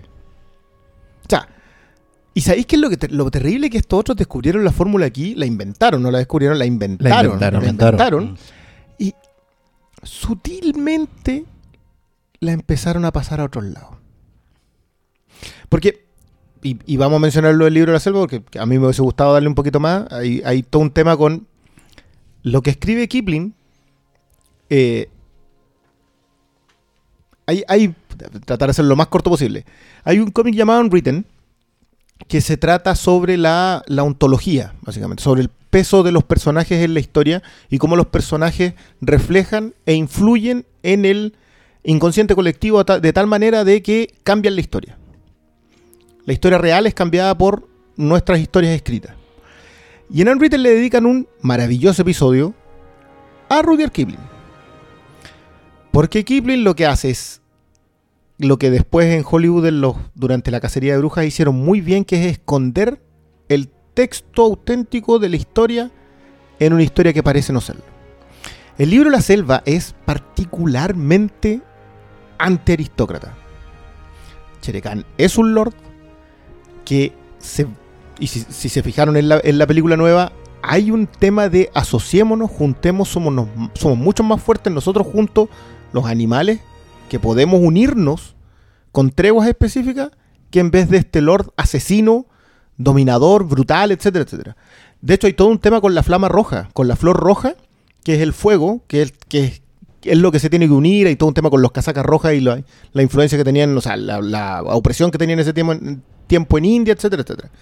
Lanzar ese subtexto. Hainun lo hace muy bien, la de Fred Zimmerman, con este tipo que tiene que ir pidiendo por favor a todos que le ayuden cuando llega el forajido al pueblo a echárselo. Que es la historia de los tipos los que perseguían las cacerías de brujas anticomunistas y que iban a tocar todas las puertas para que alguien lo ayudara y nadie lo ayudaba. Y al final tenía que plantar cara y defenderse solo. Esa idea de los subtextos, de tirarte una historia debajo, se empezó a perder. ¿Por qué? Porque hoy día no hay historia debajo. Disney te vende la historia para que tú la consumas en esas horas y después esperes la siguiente. Y lo hace extraordinariamente bien, lo inventaron tan bien que una última película que vimos que traía temas muy interesantes, revisiones de género muy interesantes, ideas muy interesantes, independiente que algunas estuviesen muy mal hechas, la vimos, la olvidamos, ahora se vende maravillosamente bien y vienen dos episodios más y otras películas salidas, y etcétera, etcétera. Están armando franquicias a un nivel que es tan extraordinariamente bien aterrizado que ni las vemos pasar. Quedamos conformes. Es verdad, weón. Con nada. Si no, no, ¿qué- qué- ¿cuál es la trascendencia? Winter Soldier tenía trascendencia. Ojo, yo voy a defenderla hasta el hastío. Es que hay un tema, sí, hay un tema de sentirse desafiado. Cuando tú, yo en un momento pensaba que era porque estaba muy viejo, porque había visto muchas cosas, he leído muchas revistas. Pero en realidad, cuando a cualquiera de nosotros se le empiezan a ocurrir películas mejores que las que vio, eso no es estímulo de la película que viste. Eso es que te están faltando cosas. Que le estáis viendo las costuras al, al traje. O le estáis pidiendo pera al horno. Que es lo Ca- que creo que- que, le que pasó- justamente eso. por lo que por lo que usted me está lo que están hablando para mí es lo que, que le están pidiendo pera al olmo porque no sé si yo entré habré entrado en una frase, eh, fase conformista pero para mí yo voy iba a ver una película que está todo el diseño calculado para el futuro que es lo que viene haciendo en 12 películas previas Exactamente. entonces venir a pedirle que la película me entregue algo que nunca nos iba a entregar porque nunca lo han hecho. Y aunque yo siento que Win- eh, Winter Soldier es una película que se sobreestima más de lo que es. Porque es diferente a las otras, pero tampoco es tanto. ¿Cachai? No es Dark Pero trata. No, no, no. No, pero más allá de que trate, Saquemos la comparación sí, pues, con la eso digo, competencia. pero más, a- más allá de eso, eh, es lo que es. Entonces, Pero un poquito pa- más. ¿para hay, hay un intento. Yo, tam- yo concuerdo contigo que tampoco es que se. a ver, yo no lo digo hablaba- conformista, pero es, es a lo que. Es lo que es nomás. es lo que es nomás. Me acordé de la escena de Boogie Nights. Y en ese sentido, lo, lo que yo valoro es que, puta, Marvel tiene varias fortalezas, pero las que priman en estas películas son que eligen muy bien a sus actores y que saben ocupar a sus personajes, que es una weá que no pasó en Batman vs. Superman. Saben lo, cómo sus personajes funcionan y en base a eso nos re- regalan weón, interacciones maestras como la de Spider-Man con Ant-Man. Y, eso, y esa serie de momentos ñoñasmos culiados que nos dan en Marvel Ñoñasmos. La wea buena. generan todo este mamotreto que sí, no es no es la gran película de superhéroes que te va a dar una lectura sobre, no sé, pues sobre el intervencionismo sobre las luchas de poderes, pero tiene algo de cada cosa que que sí te deja algo. Y no sé si eh, por pedirle más uno no lo ve, pero yo creo que si habla temas de lealtad, eh, eh, compañerismo o, o el valor de la amistad, que está como el foco Sí, entre que- Stark que y Rogers mismo, y sí. Bucky, ¿cachai? Pero yo no vendría a pedirle mal a una película de Marvel Studios No, que no, nos es que, está es- entregando... es que ahí es donde yo no le pido más. Yo sé exactamente lo que fui a ver, pero tampoco la voy a valorar más. Ah, no, pues es lo que es Esto lo es que lo yo que es digo. nomás. po. O sea, por eso te digo, me acuerdo de la escena de Boogie Nights, que es esta parte cuando el, el, el Burt Reynolds llega donde el editor, que está terminando la película en video. Sí. Y, le, y le- le- lo mira y le dice ahí, es lo que es nomás. Que es que se terminó el arte, porque ellos venían haciendo arte, creían que hacían arte, eh, y lo armaban en esta sala de edición, y cuando la, la primera vez que se lo pregunta, el otro le dice, esto es una obra de arte, que tú sabes que están eh, echando quizás cualquier cosa, pero después cuando repata es lo que es nomás. Y llegamos a ese punto, llegamos Que- al punto yo de lo que es nomás. Y eso va desde el génesis de lo que es Marvel Studios, porque es una película de comité. Entonces pedir que sea arte algo que está construido para, para entregarte una promesa futuro, una promesa de que este personaje lo vamos a desarrollar en tal película. Sí, es que a mí, a mí me jugaron muy en contra las promesas. Me jugaron, me jugó en contra la promesa los rusos, me jugó en contra las semillas que me dejaron en las dos películas, incluso con lo mala que era Era Ultron. Y, y sí, es eso. O sea, si vamos a decir que era Ultron en realidad entra en la categoría de no, estaba bien, está entretenida. No, ya, cortémosla. O sea, nivelemos como son en dentro de sus mismas categorías. Como Winter Soldier es buena. cada vez que veo Ultron me parece cada vez más decepcionante. Cada vez que me la topo en el cable la encuentro peor. Yo, ca- yo cada vez la veo más descontextualizada. Me gusta ver una escena, ponte tú. A mí Y me pasa, escena a mí y- me pasa con las de Marvel Studios que creo que me he repetido una o dos. ¿Cachai? No, yo Avenger No, yo- Las he visto Yo he Avengers, visto- yo Avengers, visto- yo Avengers creo que es la única Avengers. que me Yo he repetí visto como seis una veces vez. De la Galaxia. La vi una vez en el cine y una vez en, en, en Blu-ray. Pero ponte tú, eh, incluso First Avenger no la he visto de nuevo. No, yo esa tengo que repasarla. Como que he escuchado mucho de que en realidad no la, he mejor. visto, la he vis- no la he visto entera yo de nuevo. como me- Yo sí la he visto de nuevo. No, porque siento, Sí. creo que justamente por eso, por ese fenómeno, que, que el tema de que, como sé cómo funcionan, sé para dónde van, no quiero, no quiero Ah. gastarla. Sé que si me las repito, me voy a empezar a bajar, Entiendo, a entiendo, a mí- a entiendo mí me perfecto pasó. lo que te Se me va a gastar la película, se me va a echar a perder. Hay películas que no quiero gastar. No, claro. y, y en ese sentido, para mí, uno de los gran pero, para mí esta película está por, lo- por estas lagunas del- de lo que tiene que responder para crearte momentos con personajes menores y te sacan Sí. del foco central. También lo que me molesta en las películas Marvel es que no arriesga. Que Claro. la weá es previsible. Y esta película funciona en base a un, vis- a un gran misterio que supuestamente lo- te, lo van, te lo van desarrollando como el- la última chupada del mate, pero la weá que a los bueno, a las tres escenas pues ya vos cachai para dónde va para dónde va la película, ¿cachai? Entonces que la que la película no arriesgue creo que es mucho más cuestionable que los otros puntos que estábamos hablando. po. Oye, espérate, que el tiempo y la conversación ya nos lleva al spoiler. Así No, que ya- ya entramos cor- derechamente. cortemos De hecho, de aquí en adelante. De aquí No, en yo- yo adelante, lo evité, dije, Full spoilers. De aquí en adelante. ¿Va a- tirar la hecho, cortina? vamos a escuchar la cortina. show you with the box. Who's in the box? What's in the box? What's in the fucking box?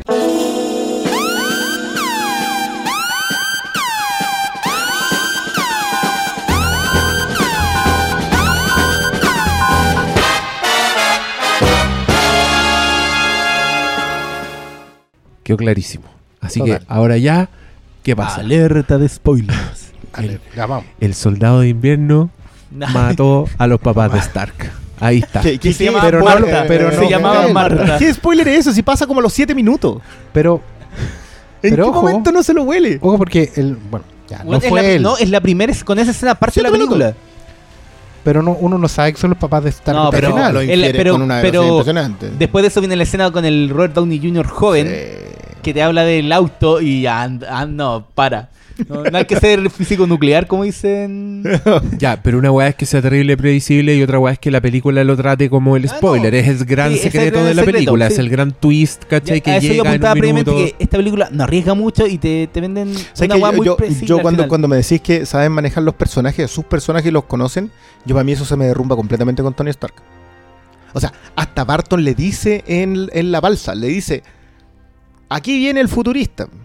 O sea, el personaje está definido por eso en esta película. ¿Qué es lo que dice él? ¿Sabéis que si es que no frenamos ahora, si es que no nos dejamos controlar ahora, si es que no nos metemos en esto otro, nos va a llegar? ¿Por qué? O sea, yo pienso en estas cosas, soy un tipo que prevé este tipo de cuestiones, las veo para adelante. Barton le dice, eres un futurista, acá llegó el futurista. Y el loco llega al final y a sabiendas de que el que tiene al frente al otro lado del vidrio le acaba de tender una trampa completa, mató a no sé cuánta gente para tenderle esa trampa. Lo, para enfrentarlo al loquito que tiene dos lados más allá, que tenía lavado el cerebro y estaba a merced de Hydra cuando mató a sus papás y no reacciona exactamente igual como tenía que reaccionar desde un principio. Y como habrían actuado cualquier weón po, Sí, en pero, ese puesto. pero ¿y qué clase de científico futurista? ¿Cómo me decís que conocen a los personajes con eso? No, pero en base a lo que habían creado con, con Tony Stark desde Iron Man 3, que el weón dejó, en el- al final de esa película, deja toda su armadura, porque el weón ya no quiere dejarle más la y que cagada. te lo dice acá. Es Sí, que po. yo voy a decir algo terrible, Snob, pero es verdad. Estos buenos conocen, conocen y aprovechan muy bien a sus personajes, Y a lo- y co- y pero de funcionan. forma superficial. Claro. De forma superficial. Onda, De hecho, la talla, el one-liner, la aterrizada de superhéroes. Yo me acordé de Deadpool. Esta película tiene como 70 aterrizadas de superhéroes. ¿O no? Que son Sí, maravillosas. Y son hermosas. Pero es eso nomás. Pues cuando empezáis a, hacerte más preguntas sobre los personajes, la weá como que se es que cae. de hecho, el tema con, con Tony acá es que está forzado a entrar en una situación que no necesariamente era de él. Porque Tony es verdad, eh, él está en un momento que, que está, eh, está más conservador. Y en ese sentido podría haberse achanchado después de lo que pasó Es con Ultron. Creo que ¿Tú era la vuelta. ¿Tú decís porque lo Pero- patearon? No, no, no porque lo patearon, pero porque básicamente él después de renunciar a ser Iron Man, en el fondo trata, trata de ser Pues, como más ¿cuándo directo. re- ¿Cuándo renunció de ser, de ser Iron Man en Ultron? No, en Iron Man en 3, Iron Man po. 3, po. ¿Y el Ultron? En Ultron es Iron Man.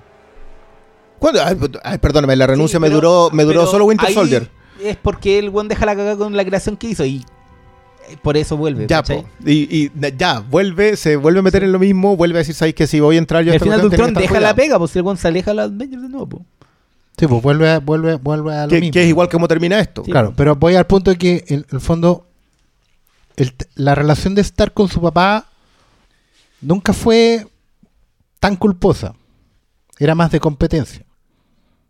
¿Ya? O sea, el trauma de que, ah, mataron a mis papás, nunca fue un que nunca motor. estuvo. él. Nunca No, fue si un nunca motor en él, porque él nunca había dado por muertos a sus padres Pero no, asesinados. era- no, pues sí, pues, esa era la gracia que el pensó que era un accidente. Y en esta película se. Toda la vida lo fue, ¿cachai? Y en el fondo él vive bajo la sombra de su padre, pero no, no Oye, es Batman, ¿cachai? Y perdón, Pero pero aquí- esa- aquí lo empujan esa a hacer un era súper tonta. Era como, ¿No? siempre fue un accidente, pero en esta película vemos que se baja un hueón, que abre la puerta, que le mata a golpes con Sí. sus puños, y siempre fue un accidente. Y, Onda, nunca y nadie mata, dijo, y oye, mata- parece que fue y no mata cruelmente a la perdón, papá". mamá con la cual había tenido un momento muy íntimo al principio de la película. Esta, Esta- es esta- básicamente esta el- es cosa la misma película. Forzarlo a ver Batman, Es que a, no- ser Batman, no, no me cuadra. ¿Cachai? Para mí era un motor más fuerte que, y ahí es donde concuerdo contigo Forzarlo que a no. ser, perdón, forzarlo a ser Batman en cuatro minutos. Claro, po, ¿cachai? Y por eso te digo que me cuadraba más el tema, por ejemplo, si se hubieran arrejado más y se hubieran echado a War Machine. ¿Cachai? Claro, si se lo echaba War Machine, se lo echaba el otro pavo por, por, por andar mirándole la... O sea, perdón, por andar fijándose Por más en la bruja escarlata, la ¿no? bruja escarlata, exactamente. Pero, pero, Oye, no culpemos a la visión, ¿ya? Aquí nadie va a jugar a la visión. Sí, en realidad yo tampoco lo culparía por eso. No, bueno. Pero me entienden o no? Hay, hay un tema de que, como no nos podemos arriesgar con ciertas cosas, forzamos otras para que cuadre el plan. Y eso se nota. Eso, eso a mí me hacía ruido. los, los personajes son co- coherentes con las weas que nos han presentado en estas mismas películas. Más allá de lo que son En los esta sí. cómics. esta Sí, pero es que... pero Ese que es mi a- punto de que conocen hasta el la- momento... Ya, pero a Stark hasta el momento no te lo habían presentado como un tipo emocional. O sea, el tipo hu- huía, ha huido y, y probablemente hasta Iron Man 3 cuando supuestamente se mete a hacer a visión, o sea, se mete a, a trabajar hasta conseguir Ultron y que le termina haciendo la visión, etcétera, etcétera. Pero hasta que no se mete en eso, el tipo es particularmente superficial como persona. O sea, si estamos hablando que ha huido de, de este tema de que los papás se murieron y él nunca estuvo a la altura toda su vida. Y hoy día por fin le puede cargar la culpa a alguien más y lo primero que hace es enfrentarse a él independiente de que tiene De hecho, a de un hecho, aliado y Man 2 compañero. en Iron Man 2 estaba un poco ese tema de- del, del rollo con el papá y, y al final se lo sacaba como tú decís, po. se lo tiraba por encima del hombro y ya fue. ¿Cuál es el rollo con, con tener un trauma con los papás ahora? Para enfrentarse al Winter. Soldier. Claro, pero era justamente enfrentar a Winter al- Sí, sí, sí. al- Era, al- pero al es que era, Soldier. era- es una decisión que es súper calculada y es súper inteligente además, porque esa película, ponte tú, para el espectador casual, va a ser, por ejemplo, un paso arriba de lo que era Batman vs. Superman con la misma trama. con la misma trama, porque estos jóvenes encuentran, es lo contrario, como que la otra película por azar pelean, era como un malentendido la weá, y en cuanto se soluciona el malentendido dejan de pelear. Acá la pelea parte como con respeto, como que los jóvenes saben que siguen siendo, no se hacen daño realmente, pero hacen una pelea muy espectacular y muy, muy divertida. Y en el minuto que tiene que ser personal, encuentran la forma de hacerlo personal, ¿cachai? Claro. O sea, como estructura, como, como mecanismo de reloj independiente, está bien. Como que funciona, ¿cachai? Como Sí. que es para hacer una película con, con un buen ritmo, ¿cachai? Para que el espectador casual sienta que la weá es realmente importante el clímax y que diga como, conche tu madre, el Winter Soldier, el- oh, aquí se queda quedar la grande, ¿cachai? Mm. Desde ese punto de vista, ta- está bien la weá. Es- es- está bien armada. Pero, perdón, o sea, nosotros. Ya. Yo caigo aquí completamente en la coherencia de los personajes en sus películas. Hasta el momento, el Winter Soldier solamente lo conocen. el- bueno, en Winter Soldier. Y lo único que saben de él es que es el mejor amigo de Steve Rogers, que fue su compañero de armas en la Segunda Guerra Mundial. Que lo dieron por muerto, que lo secuestró Hydra, que le lavó el cerebro, le puso un brazo mecánico y lo mandó a hacer misiones matando gente. ¿Cómo se te ocurre culpar a alguien así de todo lo que estáis culpándolo? ¿Cómo cuando te están diciendo en tu cara, ¿sabéis qué? Este loquito. Pero eso es algo que tú tuyo. como espectador sabes. po. No, no, no, pero lo sabe Stark. Oye, pero, pero corte el lado. Si Stark él está informado directamente por el secretario de Estado que es Ross. Sabe perfectamente quién es el Winter Soldier, sabe quién fue, sabe que es el compañero buscado al principio de la película. Pero, pero Y por algo Stark, está escondido. po. Stark lo que quiere es arrestarlo. Sí. Toda la película. Mm, es el cuando- culpable hasta de- cuando ya sabe lo que pasó. Y por eso era mejor detonante. De hecho, me molestó cuando él se entera de que Semo Ahí está se derrumba. Porque el mejor detonante era que muriera Roddy. Si, Claro. si en una batalla por la ley tú matabas al Winter Soldier de Iron Man, Ya. Arde Troya. Ahí, ahí ya, vale.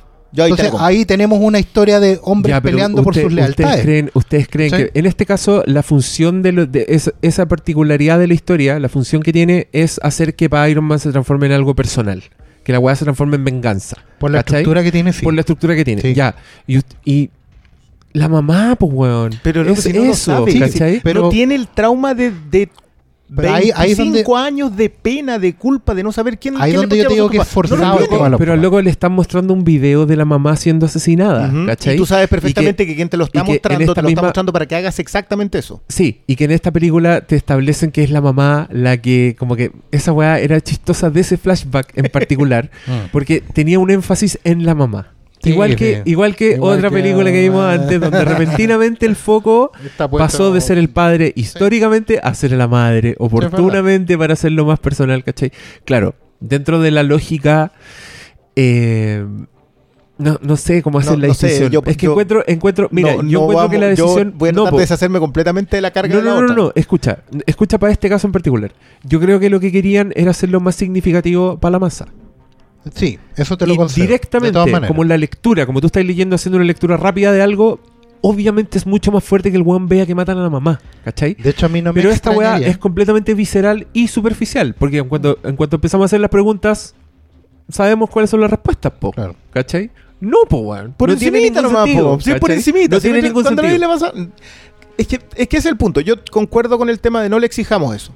No, no le exijamos a... O sea, a exijámosle, pero la película es lo que es, ¿cachai? Es que por eso, no se lo exigimos. Yo, yo no se lo exijo, pero ahí sí se me derrumba. O sea, yo lo digo, no lo exijamos en el sentido de hacernos. Yo no me Ese fue, perdón, ese era el momento en que tú ibas a tirar la silla a la pantalla. Eh, la no, no, no, no, no, yo con, con el PEM, con el pulso electromagnético que lanzan para liberar a Winter Soldier. Cuando llega esa caja Ah, a, la, ya, perfecto. a la torre, a la Es- central sí, de sí, tensión, Es un y cortan brazo toda la luz. artificial. Loco, si tiráis un PEM, o sea, lo tenéis encerrado para que no mueva el brazo. Y tiráis un PEM y el brazo le funciona para abrirse, para justamente para salirse de lo que es. ¿Qué- Pero ¿cómo?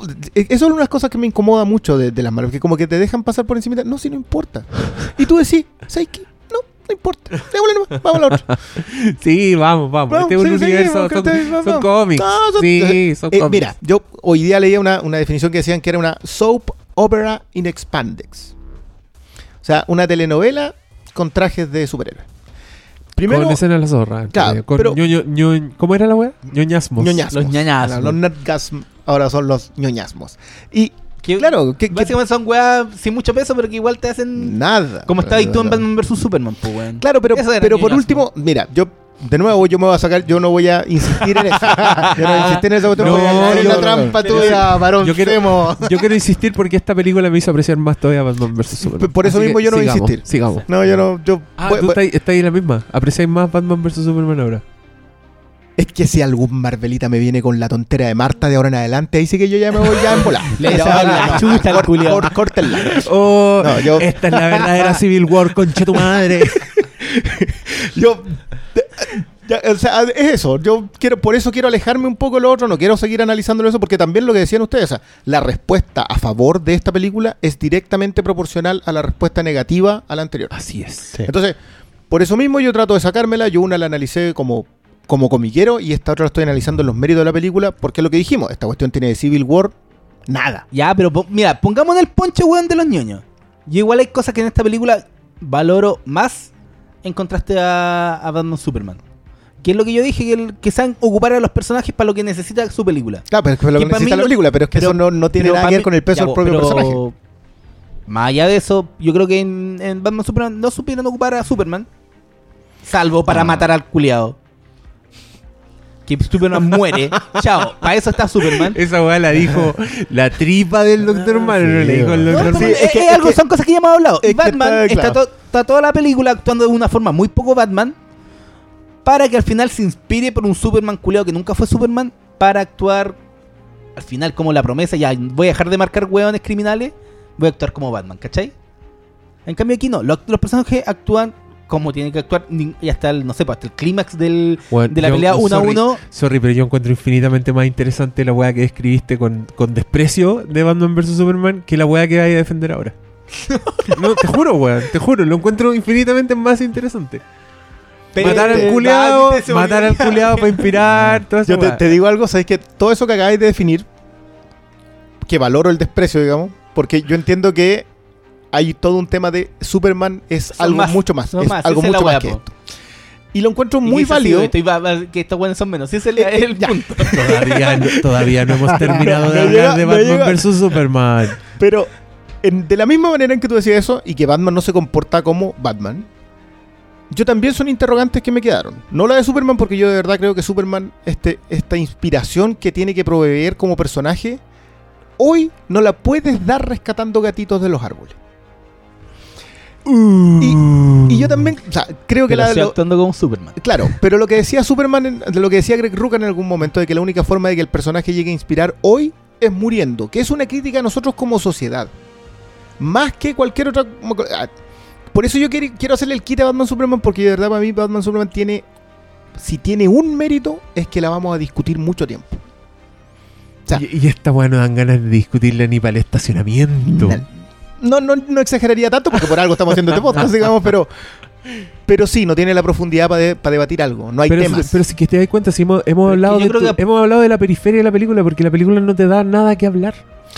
Yo, yo creo que sí, el tema de la lealtad, de la, de la amistad, compañerismo lealtad, entre- que es el tema de los, de los hermanos en armas. Sí, pues, y, lo y- y a quién, a quién, puta, cuando él dice yo era tu amigo, yo también, ¿cachai? Todas esas cosas, yo creo que sí da la película, pero está con estos decorados de comité. es el punto, ya, pero son, que le muchos- quitan. son, muchas- son muchos teasers de temas buenos. Por ejemplo, está el tema del- de los Brothers in Arms, que lo dijimos recién.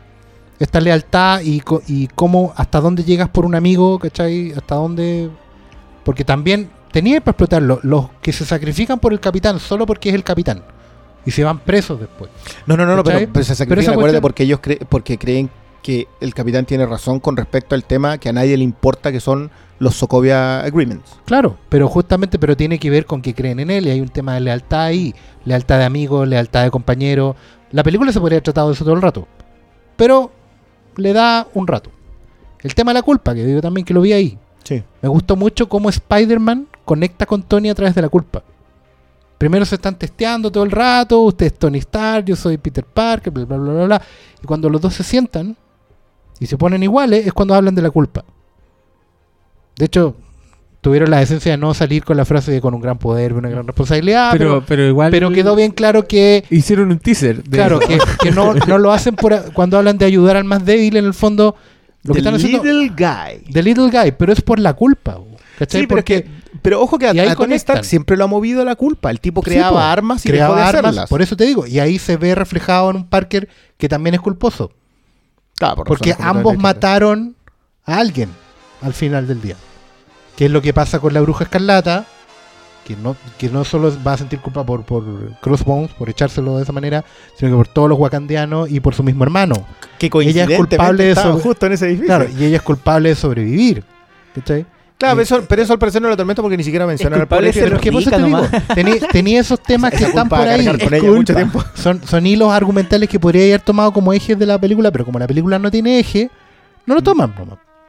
Pero sí lo ¿Cachai? argumental. Nosotros lo hablábamos en la tarde a propósito de la gran pericia que tienen los rusos para evadir la fórmula. Eso sí, eso sí, un gran mérito que tiene. Pero yo creo que también una gracia es que, si te das cuenta un poquito, Tony Stark actuó un poco como actuaba antes Rogers. Y como que se invirtieron los, Mm. los roles, ¿cachai? Entonces. Es más que- arrogante Rogers acá. Y, y actúa más por su impulso. Y el one Cuando todo le indica que one, Tony Stark nunca quiere pelear con él hasta el momento en donde el otro one se pone a defender al asesino de los papás, ¿cachai? Y hay todo un tema ahí Pero de cómo, que- ma- cómo manejan esa, esa historia entre los dos personajes. Yo creo que igual le eleva la, la película que podría haber sido Los Vengadores 2.5, pero yo creo que sí termina. Por hace pesar el tema, el tema de que es Capitán América, Guerra Civil, y que Tony Stark está agregado como contrapunto a la ideología de, de Rogers. Pero, weón. pero ¿cuál es la ideología? O sea, ¿qué, qué ideología se trató acá? Eh, Rogers pelea una cosa central que es que los gobiernos del mundo no los, los pueden llegar a manejar si, si siguen, si firman este contrato culiado que tienen que firmar. Ya, pero, Es que- pero estamos hablando Es de que un capitán. pero el capitán era, era, yo lo leí como una desconfianza por lo que le había pasado en Winter Soldier nomás. Por el Lo que pasa es que- saliendo lo de que haber pasa es visto que como el. Winter- Él dice que no Es lo va a eso el Winter el loco, Soldier- el loco el veía que Hydra se mete a Shield, entonces ahora dice, Es bueno, verdad, él no cree en a nada. él, él- él, digamos, tiene a Robert Redford metido acá. ¿cachai? Hay un tema. Me toqué la frente por si acaso, los auditores. Eh, Mentira, apuntó, apuntó a su trasero. exacto. A su, apunta a su pene. Claro. El, este es un Capitán América que viene de vuelta del, del episodio más oscuro que es Winter Soldier, ¿cachai? Eh, es no Lu- Luke Skywalker vestido de negro. No confía en las reglas ¿Cachai? del gobierno. No, es- Es Luke Skywalker vestido de negro. y por lo mismo, el capitán es acá es el anarquista, po, es el panqueta que no tiene sistema. ¿Cachai? Él no cree en el sistema. De hecho, irse a Wakanda al final, que no es un buen final tampoco, a mí no me gustó. Porque claro, en el fondo te vas con, con Chala porque el otro one que tiene plata en el, en el universo Marvel, ¿cachai? Ya que no podéis seguir pechándole a, a Tony Stark. No, pero es como una idea voy- que están ¿eh? fuera de las reglas del mundo Me voy- me voy con el Claro. rey neoliberal. Claro, Me voy con el rey de Un príncipe en Nueva York. claro, con Azamunda. Me voy a esa Me voy con el rey que cree que dos personas en un cuarto pueden tomar mejores decisiones que 100 personas en un ¿Por cuarto. qué él? Porque el rey no vive en democracia. po. Por supuesto. Si te O Chala sea, no, ¿qué, no, no qué clase en de la defensor democracia. de la libertad, que es lo que dice que Puta, va hoy- por los Sokovia Agreements? De hecho, es un con un problema al final. Hoy, día, gustó al final. hoy- hoy día Filmico está on fire, Pero- weón. pero- Así es como para... Atesórenlo. Los que van a comprar númer- números de la rifa, este es su premio. poniéndole todo el- ¿cachai? Pero porque, de hecho, al final, el final tiene esos temas que son formuleros. De hecho, no, no me parece que Pero le si dejen. todo es una fórmula en esta película. Claro, pero no, pero, pero, pero aquí ya no importa nada, po, ¿cachai? Aquí, aquí los rusos tienen que decir, ya, ok, este es el final que había que hacer. Porque igual, si me necesitas, llámame. Tony Stark debe haber roto ese teléfono, weón. Debe haber hecho mierda, ¿cachai? No porque ya pueda o no entenderlo a él, pero en realidad, esta película, de hecho, si era por darle un, guiño al cómic, no se había llamado Civil War, se había llamado Disassembled. Disassemble, sí. Que fue que, son los Vengadores desunidos, que fue Pero el último número de los. sí, pues no, no hubo una saga tan vendedora como Civil War. po, weón. Porque en el fondo se trata de eso, de que los, los, los Vengadores se, se quiebran, ¿cachai? Y se acabó. Y no por hay más culpa Vengadores. de la bruja escarlata, si hubiese funcionado perfecto. De hecho, Oye, hablando del título, ¿tú cachai un dato? ¿Ya? Esta, esta película se anunció como Capitán América Guerra Civil después de que anunciaron que era Batman, Batman v Superman. Entonces, también yo creo que ahí hay, hay, hay mucho de estrategia. no, yo No creo que hay harto de personajes de espionaje no? Oye, pero caché que, caché que cuando ustedes hablan de, de todas estas cosas, estos temas profundísimos, así que, que dan para mucho, yo también pienso al tiro en, en el pasillo del supermercado, po, en el niñito que se quiere comprar el escudo del Capitán América. Entonces tú pensáis que, claro, como que un 78 episodios. poco, un, un poco como por, por defecto, esta weá no, no puede No, llegar pues, a eso. Sí, pues sí puede. no puede tocar eso. Si puede intentarlo, puede fallar. Puede pero puede intentarlo. intentarlo. Pero es que no, no puede fallar. Esta weá es, un- es una de esas entidades, es, un, es un too big to fail. A ver, pero es que, a ver, yo Pero uno es de los mejores, big- sí, uno de los mejores artículos que leí a propósito de- del, del fracaso en crítica de Batman Superman era justamente eso, que en este momento los tentpole, que son estas maquinarias gigantescas de marketing y de producción y de, y de castings, no pueden fallar en la taquilla. Están construidos de tal manera que, como sea, se van a embolsar 800 millones, mil millones de, dólares. Pero esa idea de que demasiado grande para fallar, ¿fallar en qué? Porque Batman Superman en las lucas al final ya salió, salió, salió, ya, pasó. O sea, no hizo El- lo que quería, los mil millones, pero Claro, no pero, perdió plata. pero no perdió plata. Le- ¿Les molesta a, a Warner haber recibido tan malas críticas? Por lo que he leído a Eisenberg y a Ben Affleck, a ellos sí, Como, como creativos, como, como, como claro. espacio creativo. Pero ten por seguro que Kevin Fitch mm, llega, porque ellos son el espacio creativo, digamos, mira los números de Dark World, que es una película que mm, ya pasó, ya se fue y Nadie no- se acuerda nadie de se ella. acuerda. Y no tiene ninguna ningún acuerdo de problema. Kat, Kat Dennings. Kat Dennings. Sí, Nunca se me olvidó. yo también. Nunca se me olvidé de ella. Pero, pero todo esto, todos estos números azules son porque no se arriesgan, pues, ya, pues, ¿y? Si eso es lo que es, lo que es. Eso es lo que marca Marvel, pues yo- eso Pero es lo que yo les decía. Pero, ¿Por qué le están pero pidiendo- estamos de acuerdo. ¿Por qué, ¿Por qué eres confrontacional con lo que yo acabo de decir? No, no, no, yo, o sea, yo sí creo que estas son demasiado grandes para caer, pero ¿caer en qué? ¿En qué caen estas películas? Porque lo hemos hablado un montón de veces. Warner le metió lucas en marketing cuando había perdido 40 millones de dólares en los cines, le siguió metiendo lucas en marketing a Mad Max. ¿En qué arriesgó? Por- yo de verdad que no sé qué, en qué piensan esos ejecutivos. Es- en realidad, lo, lo hablábamos el otro día con Oscar. Estamos de nuevo como en un momento en donde hay unos diciendo, "N- estamos haciendo el plan de negocios de aquí a 30 años, y hay otros diciendo, ¿sabes que nosotros estamos haciendo otra cosa? Queremos marcar el cine, queremos seguir creyendo en el cine, y por eso le entregan los espacios de decisiones ejecutivas a creativos, que se mandan unos Condorazos, cagazos, pero, pero pero- encargo. Pero hermoso. Es que ese es el punto. Entonces, acá estos otros decidieron. La, la decisión es que- ejecutiva es notable, es que es tremenda. Es que esa es la weá, yo creo que es, un- es una weá de espíritu que diferencia de los estudios clásicos como Warner, De un Fox, estudio de nuevo. un estudio como Marvel. nuevo que tiene otro objetivo que responde a, a, a esta idea de crear.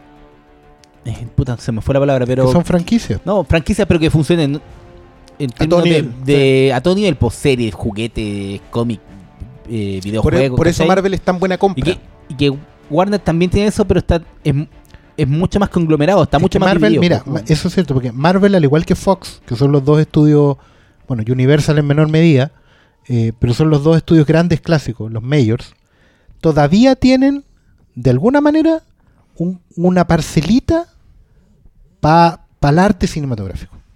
Warner le pone plata a estas cosas raras que hace el señor Miller, el creador, el visionario creador de Babe. ¿no? le, le pasan Happy la Feet. plata a Ben Affleck. Eso hace Warner. No, Warner hace eso. Warner Le pone- le pone ah, lucas a Ryan Coogler. También. Claro. Pero también, claro, saca Creed y esas cosas. Y Fox tiene Fox Searchlight Pictures, Sí, porque es la que va por los. Uni- que Universal hace tiene los Focus. festivales, Sundance, Mm, Universal Focus, tiene Focus. Claro. Ellos, ellos tienen la- las cosas grandes, pero los otros estudios no, pues. O sea, Disney Puta, desde que pero es vendió que- Miramax ni siquiera piensa en eso. No, pues ya tiene Marvel No, Studios. po, y de hecho es tanta la weá que antes Y Pixar. Marvel Studios Y depe- Star Wars. Marvel Además, Studios dependía de Marvel. Comics, po. Era subsidiaria Claro, de la de claro, la- claro, claro. Claro, los tiempos en sí, donde po. salía Spider-Man. Sí, ¿no? po, y Kevin Feige tenía problemas con el presidente de Marvel Comics que es Permuter. Era. Porque ahora lo absorbieron dire- derechamente. No, pues están divididos. Ahora Marvel Studios ah, depende ya, vale, vale, vale. Ya sé Marvel. Studios depende directamente de, de Disney, de la división de películas de Disney y con los cómics ya no tiene nada que ver, pues. O sea, dile eso a los que mataron a los Cuatro Fantásticos, a Deadpool, a Wolverine y que hoy día los X-Men no son nada. Sí, po. Porque claramente no. O sea, los, tipos, los tipos no le están colocando ni siquiera una revista a eh, promocionar sí, lo que no es de Todas ellos. esas decisiones eran de antes, cuando el- la división de cómics era. O sea, la otra, eh, la de película era subsidiaria de los cómics, pues, que guay ya no pasa. po. Y por Sí, eso pero- se dieron todas esas decisiones de eh, matemos a Wolverine, quitémosle todas estas weas de franquicias que no están bajo nuestro alero para potenciar nuestro Marvel Studios. po. Bueno, decisiones tomadas y ya está, ya está hecho. Eso no está cambiando. Lo de los Cuatro Fantásticos a mí me dolió en el alma. Yo, aunque también, no sé, el final de Secret Wars igual me dejó claro que hoy día los Cuatro Fantásticos, de la misma forma que el Superman de Donner no existe, no puede existir ellos. Sí, o sea. Pero más allá de eso, más allá de la fórmula, yo también concuerdo en, en cierta medida con que Civil War es una película que te entrega justamente lo que le estáis pidiendo. O sea, vais, te entretení, yo ignorando, ignorando dos o tres cositas, la podéis pasar muy bien.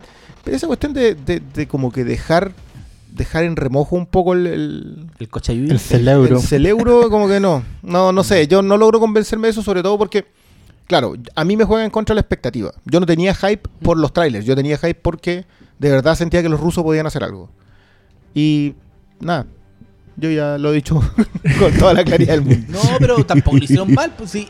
No, Bueno, sí, tienen la pericia con suficiente. Con Ultron, Uf, No, no. sí, yo creo sí que el antecedente, antecedente directo, porque ya, nos, nos dieron primero Avengers, que eran cinco personajes, y que la weá funcionó la reja, o sea, la reja, la raja, y después nos, nos metieron a 10 personajes en Ultron, y la weá no y funcionó. poco más. ¿Sabes que yo no me Pero acuerdo y- cuántos eran? Ya, pero aquí son, ¿cuántos? ¿15?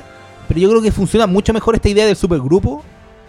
Es que yo, En esta película- yo igual le veo mérito a esa weá. Esta es una película más superpoblada que la chucha, Sí, pero porque no se, siente no se siente superpoblada. Onda, Ultron sí es se siente Ah, probablemente, es eso. mira, Pero no. Ant-Man no lo desarrolláis porque ya lo traéis listo. No, pero, pero además hay un, pero hay lo- un error. a lo que voy es que, pese a esa sobrepoblación, no pasa que era un temor que yo tenía que era con Bucky.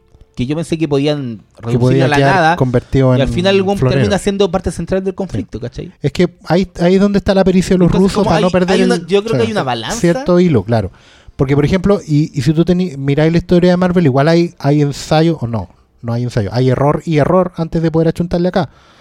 Yo me acuerdo que en Iron Man 2, también el desfile de personajes ahí era tan gratuito porque cometían el error, igual que en Ultron, de tratar de mostrártelos como que fueran importantes. Que el, el cameo superfluo. pero, pero te lo vendían como algo trascendental.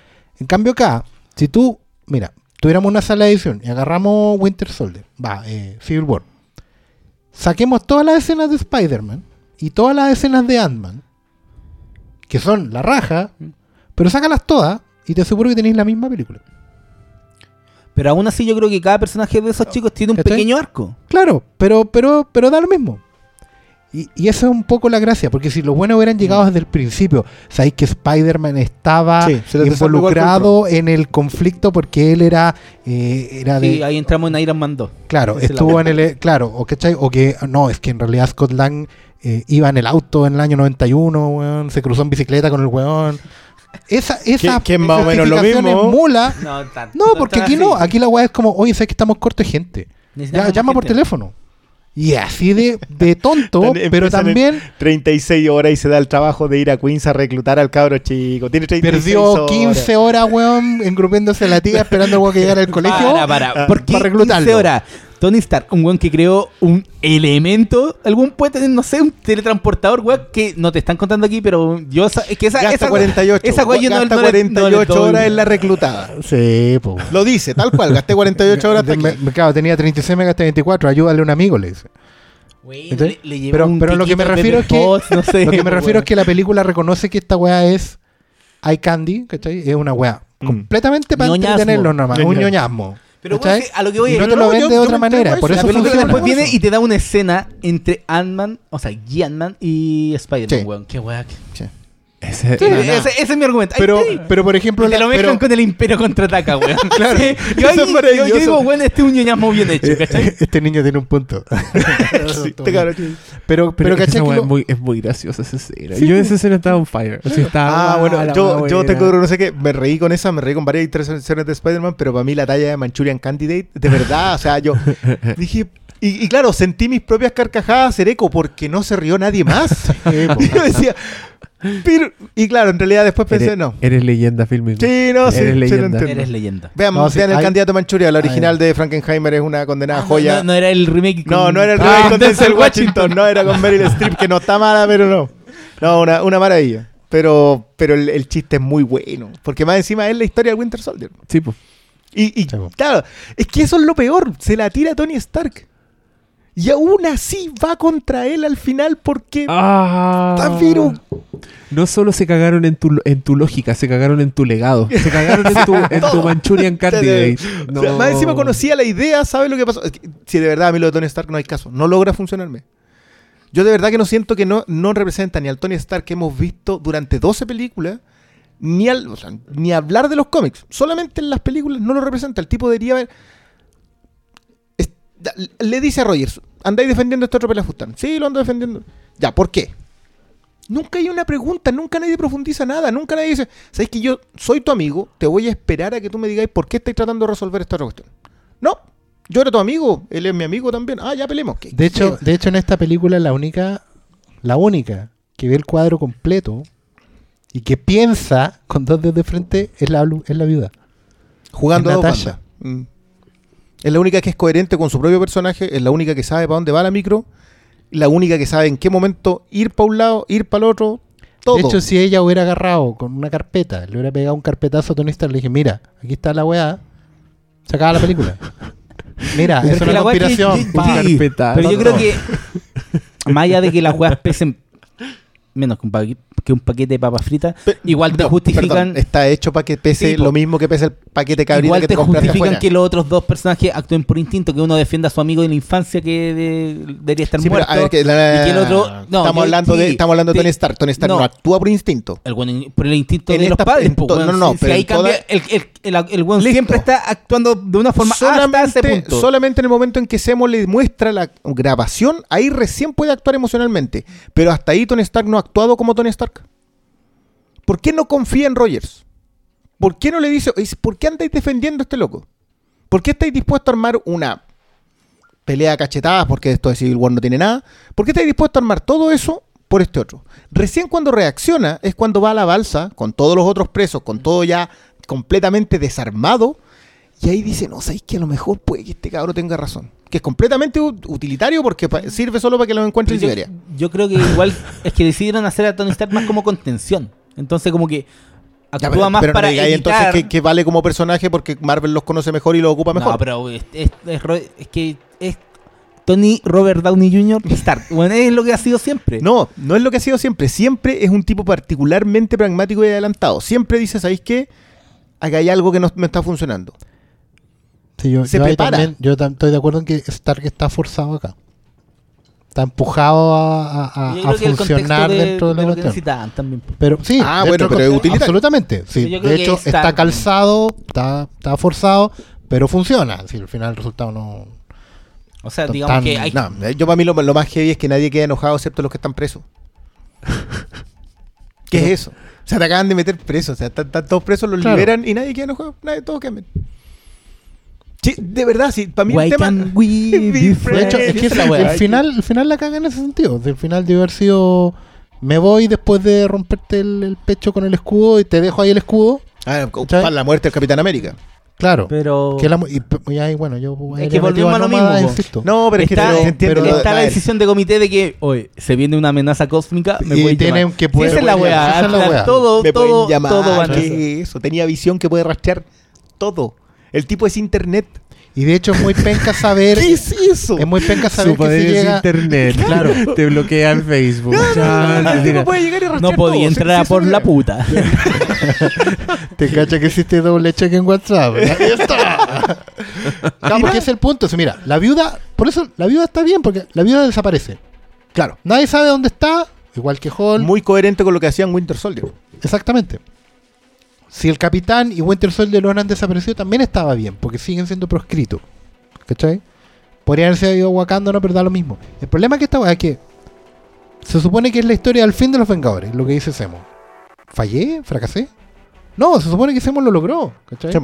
Puso la, la cuña, los quebró. Ni siquiera hemos hablado de Semo. Oye, yo creo que eso Pero es un, para pu- y un punto importante y valorable con, con lo que han sido los villanos de Marvel. Sí, pero espera, para terminar la idea. ¿Cachai? El problema es que mañana empieza Infinity War. Oye, ah, tenemos un extraterrestre morado que viene para acá. Y se van a juntar en 5 minutos. y toda esta película no haber servido para nada. O sea, no- yo la pasé muy bien, me entretuve harto. Como 2 horas 30 de las 2 horas 40 me entretuve. Para eso sirven estas cosas. Pero Pero es que es Marvel. Es eso. Marvel. Es lo que es. ya, hablemos de Semo. Hermes, Diego, ¿qué te pareció el villano? Yo encuentro que Marvel sigue teniendo problemas de los villanos. Era olvidable. Era, era bueno. Era como funcionaba. el plan fu- yo creo que muy bien actuado. mejor que Ese loco. Brul, ¿Brul se llama? Eh, gran valor ese weón. El protagonista de Colonia, ¿no? Esa Sí, película censurada. censurada en El Chile. protagonista de la película. Goodbye. Lenin, po. Maravilloso. Inglorious. Bastards. Glorious Bastard. ¿Dónde va a En, salir? en Niki Lauda, po. Niki Lauda. Y Niki en- Lauda, en el extraordinario Niki. Lauda, sí. Gran actuación ahí. No, no, si Daniel Brühl está bien. sí. Seguimos la tradición de contratar actores talentosos y a lo mejor no aprovecharlos tanto. Aunque creo que en esta pasada Semo está. De hecho, Semo de el nombre Co- da lo como mismo. Thomas, Sí, es como no Thomas es Semo, po. como Von Strucker. Es que Claro. no es Semo, po. Es que no es Semo en No realidad es da lo mismo. O sea, es no, no, no, es Semo, no es el varón Semo. Sí. ¿Qué Pero- chucha el varón ya empezaron con Esos su villanos, esos Se villanos supone, nazis, no, sí, po, se supone Claro. que se eh, había creado una super pegamento. ¿Cómo era la wea? El original. El original, Claro, po. y solo ponen la máscara y el No, que y Es un personaje como el, el comandante Cobra, que Claro. mantiene siempre una máscara. El original. El sí, comandante Cobra. Pero ¿sabes lo que pasa a mí? A mí me pasa una cuestión con Semo. Semo arma todo este plan desde Sokovia. ¿Cuánto ha pasado desde Sokovia? Dos años creo que dice. Máximo un año. No, dijeron dos años, que al principio de la cuando están como... Ah, cuando tiran las letras puede ser. No, Sí, la- creo que eran dos años. Y en ese rato arma todo ese plan.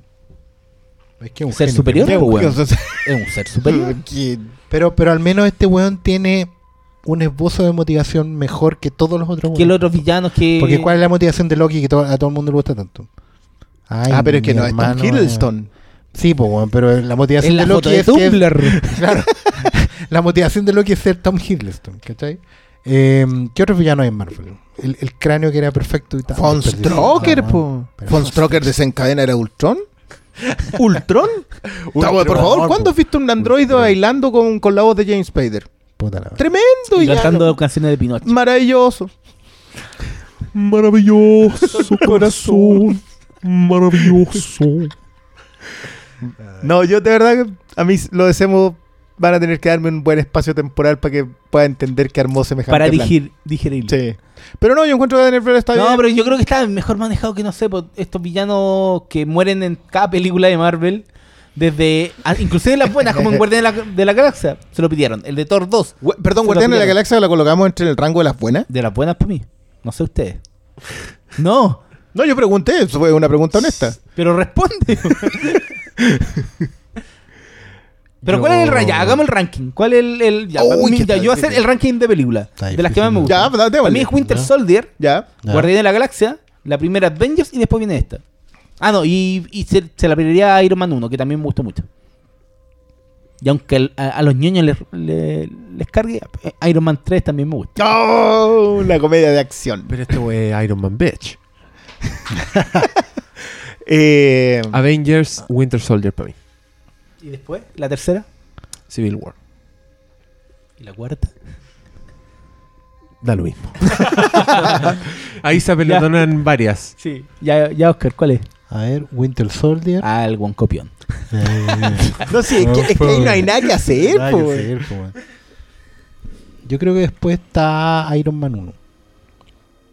Y después podría estar. em, Puta, es que el final es como unas weas, pero me gusta First Avenger. Ah, sí. Me Yo igual le he visto harto harto, cariño por esa película. Sí, yo también, por eso lo voy a esa ver de parte- nuevo, porque a mí yo me aburrí, pero... Yo siempre he dicho, siempre he dicho que esa película debe haber terminado. Es que eh, son dos películas en una. Una es hasta que sí. hasta el primer encuentro de, de Capitán América con el cráneo rojo en el puente, Sí. la weá funciona espectacular. Es la raja. Es la raja. Y después se pega de una ahí, acelerada. Se va a la mierda. la Porque todo- todos los Howling Commandos pasan como en 5 minutos. Y algo que pasa también en. en- Tiene una, tiene una secuencia que es muy ordinaria, que es Sí. como una secuencia del Capitán América así saltando y Sí, haciendo. po, y yo que, decía, ¿por que qué no es toda la época de los Howling Commandos, que es toda la guerra. Ah, ya. Ahí donde, donde supuestamente se forjan todos los lazos de Brothers ahí se va a la mierda la película. Súper profundizado. Pero al final, además, que me molesta porque esa película debe haber terminado con los niñitos jugando en la calle, con los escudos de palo.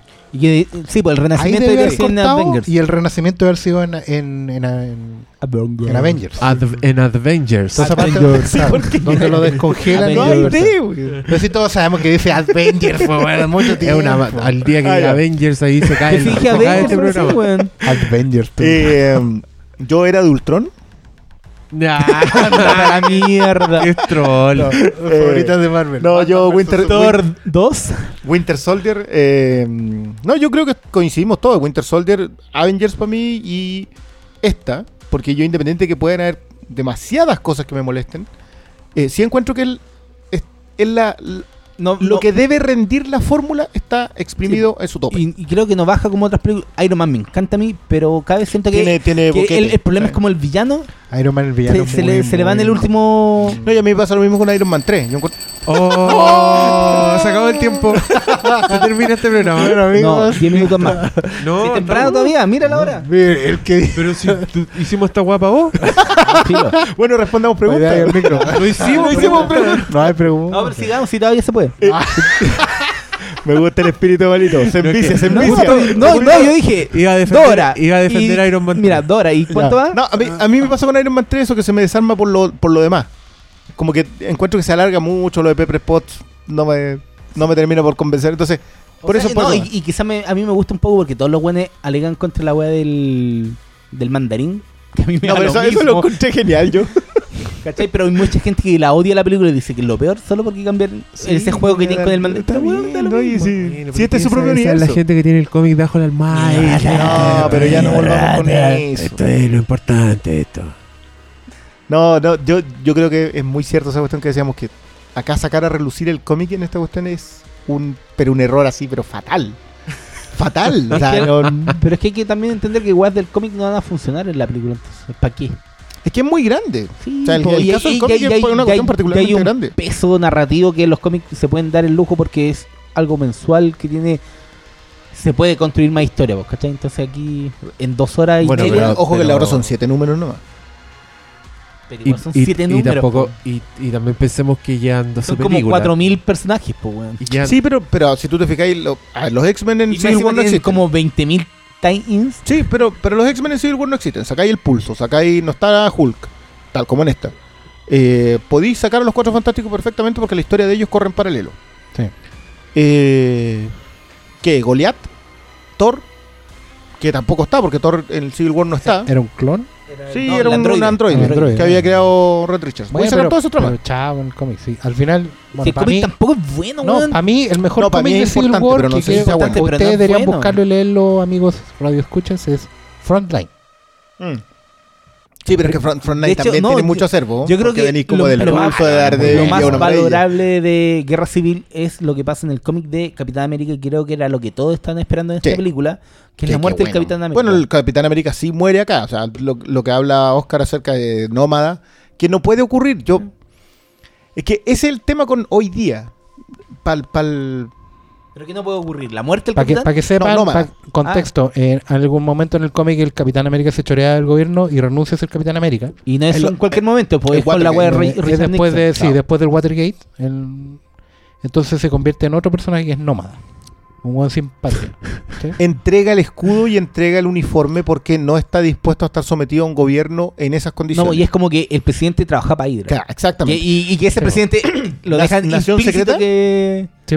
Nación Sí, Secreta. Imperio Bueno, Secreto se El. Imperio Vamos Secreto. en la capa 3, taladrando hacia No, el pero, fondo. pero ¿sabes qué? es No. muy bueno esto porque un- una de las, de las cosas que uno más lee es esta cuestión de que el Capitán América es un símbolo norteamericano a tanto nivel que tú no podrías tolerar la idea del, del Team Capitán América. Es como el Boy Scout. po, Claro, que pero que no lo es. ¿no? po. O sea, este tipo que ya ha renunciado en más de una ocasión, en que la Civil War él lucha por el otro lado. O sea, él es el acá el que dice, ¿sabes qué? Acá no, esta cuestión no corre y, y nos vamos.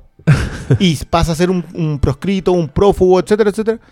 Y no es la primera vez que lo hacía, ya lo de Nómada había pasado así. Ahora, obviamente hoy día el Capitán América no puede agarrar su Harley Davidson, ponerse otro traje y salir a recorrer Estados Unidos para recuperar la identidad de un país que ya no la tiene No, pues. porque porque está la visión, digamos, internet en la visión. Entonces, eso ya no puede existir. Entonces, todas esas ideas muy buenas, que es la idea de botar el escudo y devolverlo, ya tampoco tiene mucho sentido si el escudo se lo va a devolver el mismo Iron Man en Infinity War. Claro, Cliché. pero ojalá, vamos. ojalá Mira. se lo devuelvan las dos. Antes del estreno... Por, por wearlo. no, antes del estreno de la película, y entremos a la... ¿A qué nivel íbamos? ¿Al 3? Ahora vamos, al, cuatro. vamos al cuatro, Cuatro. vamos al cuatro. Vamos. Mira, yo pensé que podían matar al Capitán América en el sentido de que de- falta, ¿cómo se llama la gema? ¿El alma? Hay una, hay una gema que, puede resucitar gente. Entonces Sí. yo pensé que lo podían matar ahora. ñoños en, en Avengers Infinity Pura Wars envidia, podían Herbert, revivir. reconócelo. ¿Cachai? Entonces yo, me- yo, yo creía que podían hacerlo para después el capitán resurgiera Claro, en el que momento Strange lo justo que cuando, que cuando todos, no, que renaciera justo cuando todos lo necesitan, ¿cachai? Bueno, pero No se dio, pero creo A- que lo pueden, vos- a pueden vos- usarlo con Quicksilver. ¿A vos te gusta la resurrección? ¿Te gusta la resurrección de los símbolos? Mesiánica. ¿Te gusta? Sí, ¿Te Superman gusta que, sí, que, que Superman vuelva cuando estén el cuando único Darkseid se esté culiando a Marvel que va a volver. ¿Sabéis qué? Yo no Que- quise, que no quise entrar que- en esa polémica en esa capaz- parte, pero acá ya le damos. Capaz Yo- que DC lo haga, porque están Sí. como...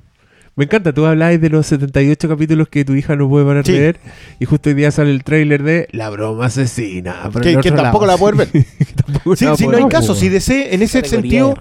Claro, pero es que igual la, la Y por serie eso los chicos, es la mejor bueno, serie animada. todos los cabros chicos quieren punto. ser Iron Man.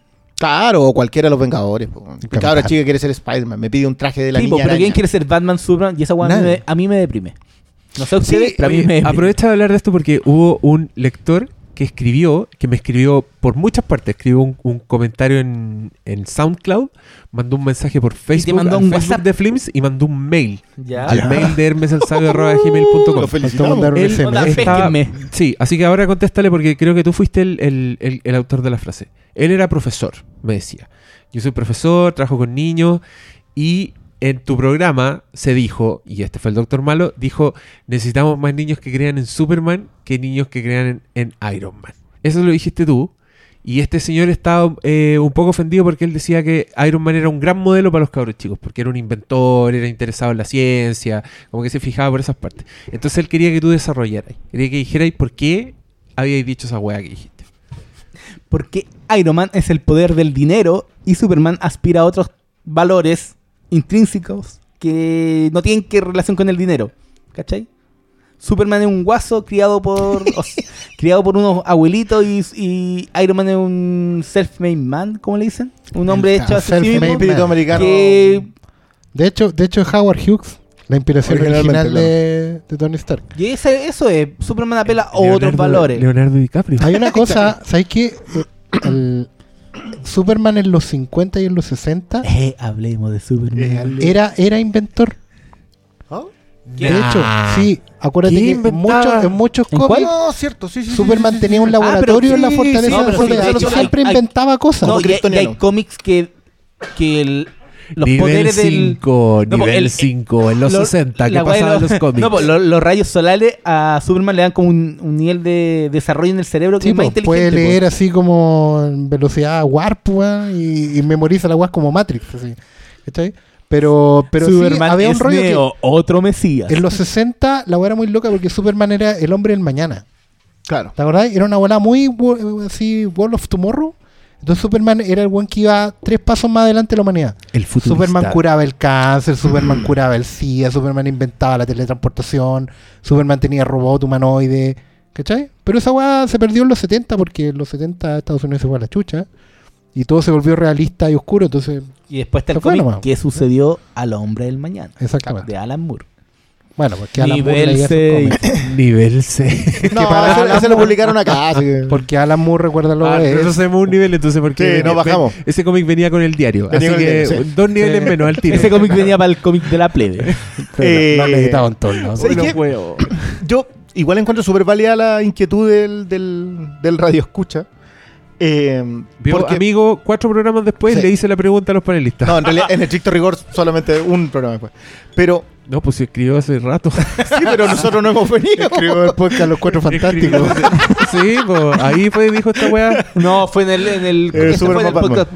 Los trailers de algo de eso. A, a ver, yo, independiente que aplauda el hecho que, de que Iron Man sea un inventor y todo el tema, eh, y, y no todo el tema, yo eh, me acuerdo que lo hablamos a propósito de Interstellar, del Marciano, de Big Hero 6, de Hippo, de- en, en- en How to Train Your Dragon, la idea de estos niños inventores, y que, y que es súper bueno en ese sentido. El problema es que como modelo a seguir, la persona Tony Stark No, pues. no es un modelo a seguir. Es el bueno. El, digámoslo, lo dice Robert Downey Jr. en Iron Man. Es el. O el lado. Playboy, filántropo, multimillonario. Claro. Él, él no, lo dice en, Venga- en Vengadores cuando habla con el Capitán América. Entonces. Y, y no claro, es un modelo a seguir. No, no es un modelo a seguir porque independiente de lo, el código moral que tiene Tony Stark, no es exactamente el código moral al que debiera aspirar un niño independiente de sus habilidades. Entonces, yo independiente que aplaudo que, que persigas que tus alumnos puedan llegar a ser personas que creen cosas hacia adelante, también tienes que entender que no todos los niños son creadores.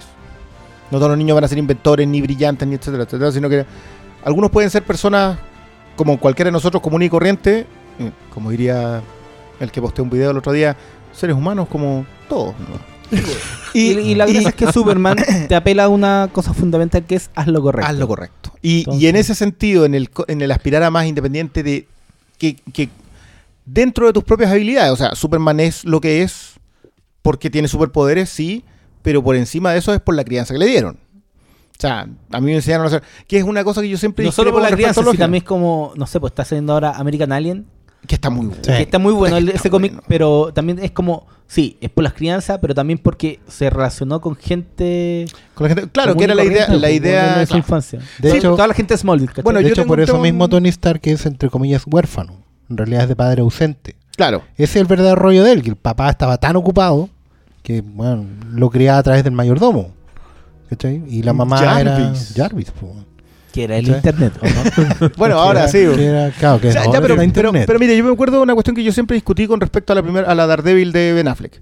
Que era que eh, Matt Murdock se definía como héroe por el accidente, o sea, por tener superpoderes. Y no como en el cómic en que él era un héroe cuando no tenía poderes.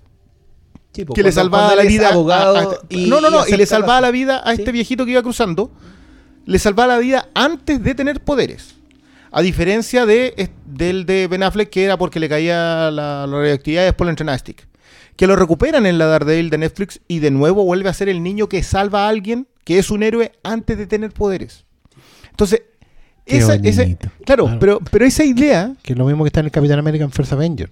Claro, Cuando él es, El- es un flacuchento I igual ahí. do. La bomba. Sí. I can do this all day. No, cuando Sí. se tiene la bomba. Y se tira la granada. también, pues, weón. Qué lindo. Sí, flaco. ya, pero esas cosas se van perdiendo. O sea, y Iron Man no es bajo absolutamente ninguna forma ese modelo a seguir. O sea, ya, me vale más en los cómics en que el tipo ha combatido su alcoholismo de una manera bastante heroica y, y- y lo ha hecho público y va a reuniones, etcétera, etcétera. Pero acá, o sea, De hecho, es menos en de hecho. Iron Man, Iron Man en general en las películas no se nota tanto, pero está ahí, que es la base del cómic. Iron Man, por la culpa que siente por ser un, un inventor de armas, es que ayuda, subvenciona, les pone luca y le pone el hombro a toda esta gente que es más noble que él.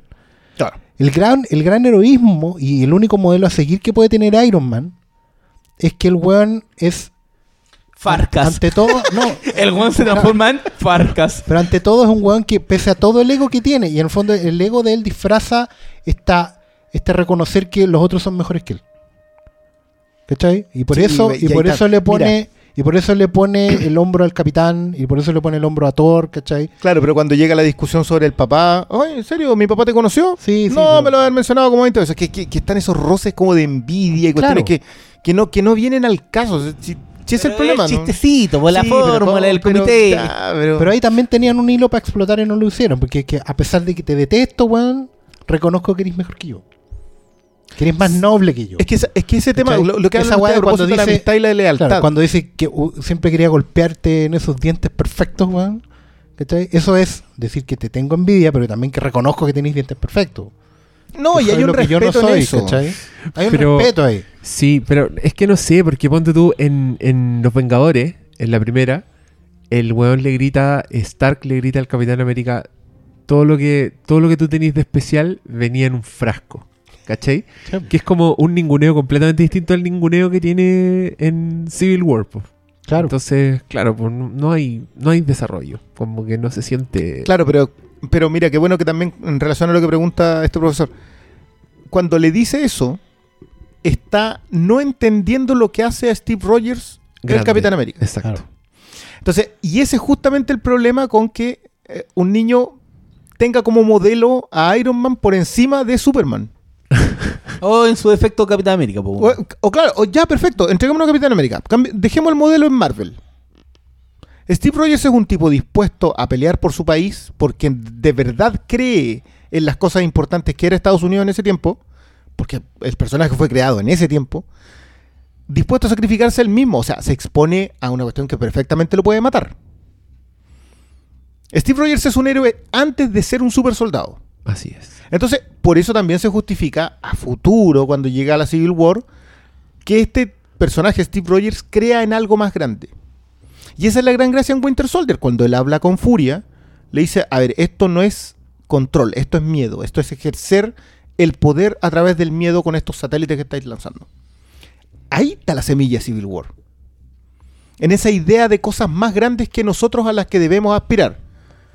Eh, Acá De hecho, hay un tema acá porque también en el funeral de, en el funeral de Peggy Carter usaron Ah, el funeral de. Peggy Carter como para exponer la- la- una de las bases fundacionales del personaje, del capitán, que es esta cuestión de El héroe desplazado del tiempo. aunque todo el mundo, aunque todo el mundo te diga esto, tú tenés que pararte y decirte no. que es una de las bases estadounidenses. You el move. ¿Cachai? Eh, pero en el desarrollo y sobre todo al final de la weá, eso queda medio desvirtuado. ¿Qué Porque esa línea, desarrollo? en el desarrollo, en el, ya, en el progreso. Ah, no en ok, el desarrollo. Putecido, en el progreso de la historia queda en entredicho esa weá, porque esa frase que es muy válida, o sea, es que no, yo creo en lo que creo, al final se convierte en yo me, me salvo solo. Es que no es creo lo que creo. Yo soy amigo de este otro loco y lo voy a defender hasta el final. Pero ¿en qué crees? Si al final la, eso. la idea de los Sokovia Agreements, que es importante, yo de verdad creo que ahí hay todo un tema. Pero no se trata nada si nada se desarrolla. Porque de hecho, lo que hablábamos delante, los Sokovia Agreements quedan en pie, no son derogados por el No. presidente de la weá, y tanto Iron Man como el Capitán América simplemente se los pasan por la raja. No, y principalmente el rey de Wakanda. Bueno, y el rey de Wakanda. Claro, que no Yo firmó la weá. Ese tratado no tiene nada que ver conmigo. Chúpenla. Claro. Aquí estoy. Saludos A desde pesar, de, Wakanda. a pesar de que mi papá lo promovía, Te bajeo. A pesar de que originalmente los mi papá lo promovía y murió por ello, pero yo me lo paso por la raja. No, ¿y en base a qué? Porque Oye. dice, porque es todo el tema con la venganza, que está muy bien hecho, está muy bien. la- probablemente uno de los mejores momentos de esa película es cuando Pantera se sienta, perdón, cuando Chala se sienta Chala, con, se saca la máscara. con Semo. Cuando esos dos se sienten, yo dije, ya, aquí esto está muy bien construido. Mientras los otros están agarrándose a chalchazos adentro y. Ellos son, los- claro, ellos son los maduros. Y él también te chala hace lo que tiene que hacer. Sí. Que no dejar que el otro se mate. Que eso, eso es muy bien. Entonces está muy bien. Eso está muy bien. Y que Pero- lo, que, lo que habría pasado en otras películas Marvel donde el, el villano muere. Se habría caído por el risco. Se habría parado y se habría tropezado y habría caído. Se había resbalado un plátano. Se mató solo. Claro. O habría aparecido Hulk y lo hubiera sacudido como el chapino. Pero no habría muerto. Se habría No, caído obvio. después y ahí habría ahí muerto. No, pero yo, yo igual, yo tengo que reconocerlo. Yo lo he visto una sola vez, creo que lo voy a ver una segunda vez tratando de buscarle. eh, tal como me pasó con, con la, con la otra película que quiero, trato de no comentar, digamos. Que la No, vi si una ya te- vez. si ya te cosiste, ya. Se refiere a The Huntsman Winter War. No. Oye, para, para. Se estrenó la película de. Del cazador. Sí. ¿La fuiste a ver, Oscar? Tú estás ahí loco por la película. ¿Por qué me haces? no le invitó a nadie. No me invitaron. Morí como tuitero influyente. Eh, que a diferencia de, de- en, en Batman eh, Superman, que la vamos a mencionar, Oh, lo dijo. que cuando yo la fui a ver, después leo todo lo que la reacción del mundo, digamos, y la fui a ver de nuevo a buscarle esas mismas. Dije, ya, todos vieron cosas que yo no vi, a lo mejor me emocioné, me bajó todo lo, lo comiquero, etcétera, etcétera. Y cuando la vi de nuevo dije, ¿sabéis que sí tiene esos hoyos, pero no son para que le peguen como le están pegando? Y no están valorando estas otras cosas que están buenas. Entonces, ahora voy a ir a hacer exactamente lo contrario.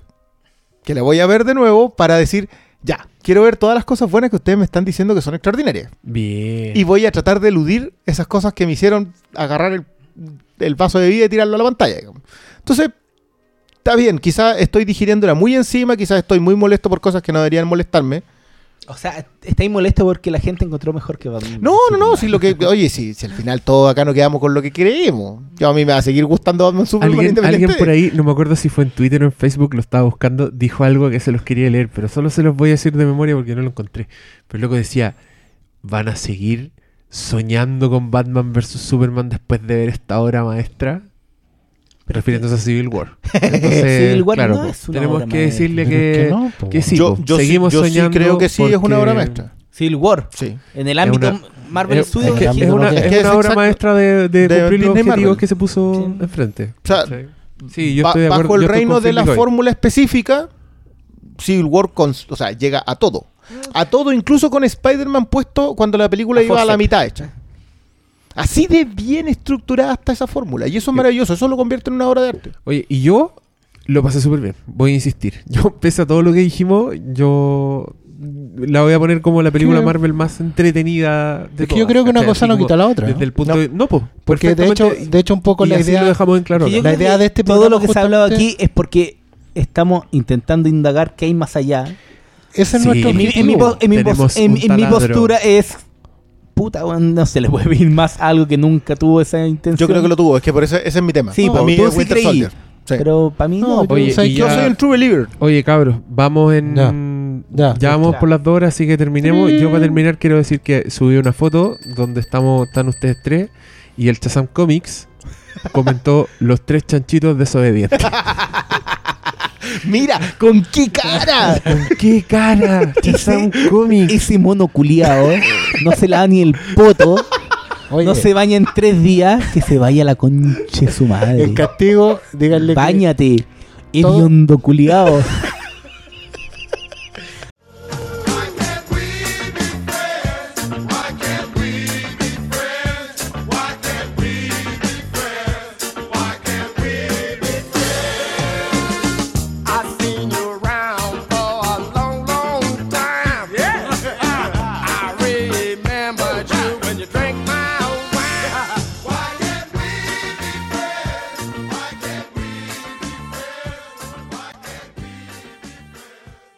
Y más encima eres carero. chúpalo, chúpalo.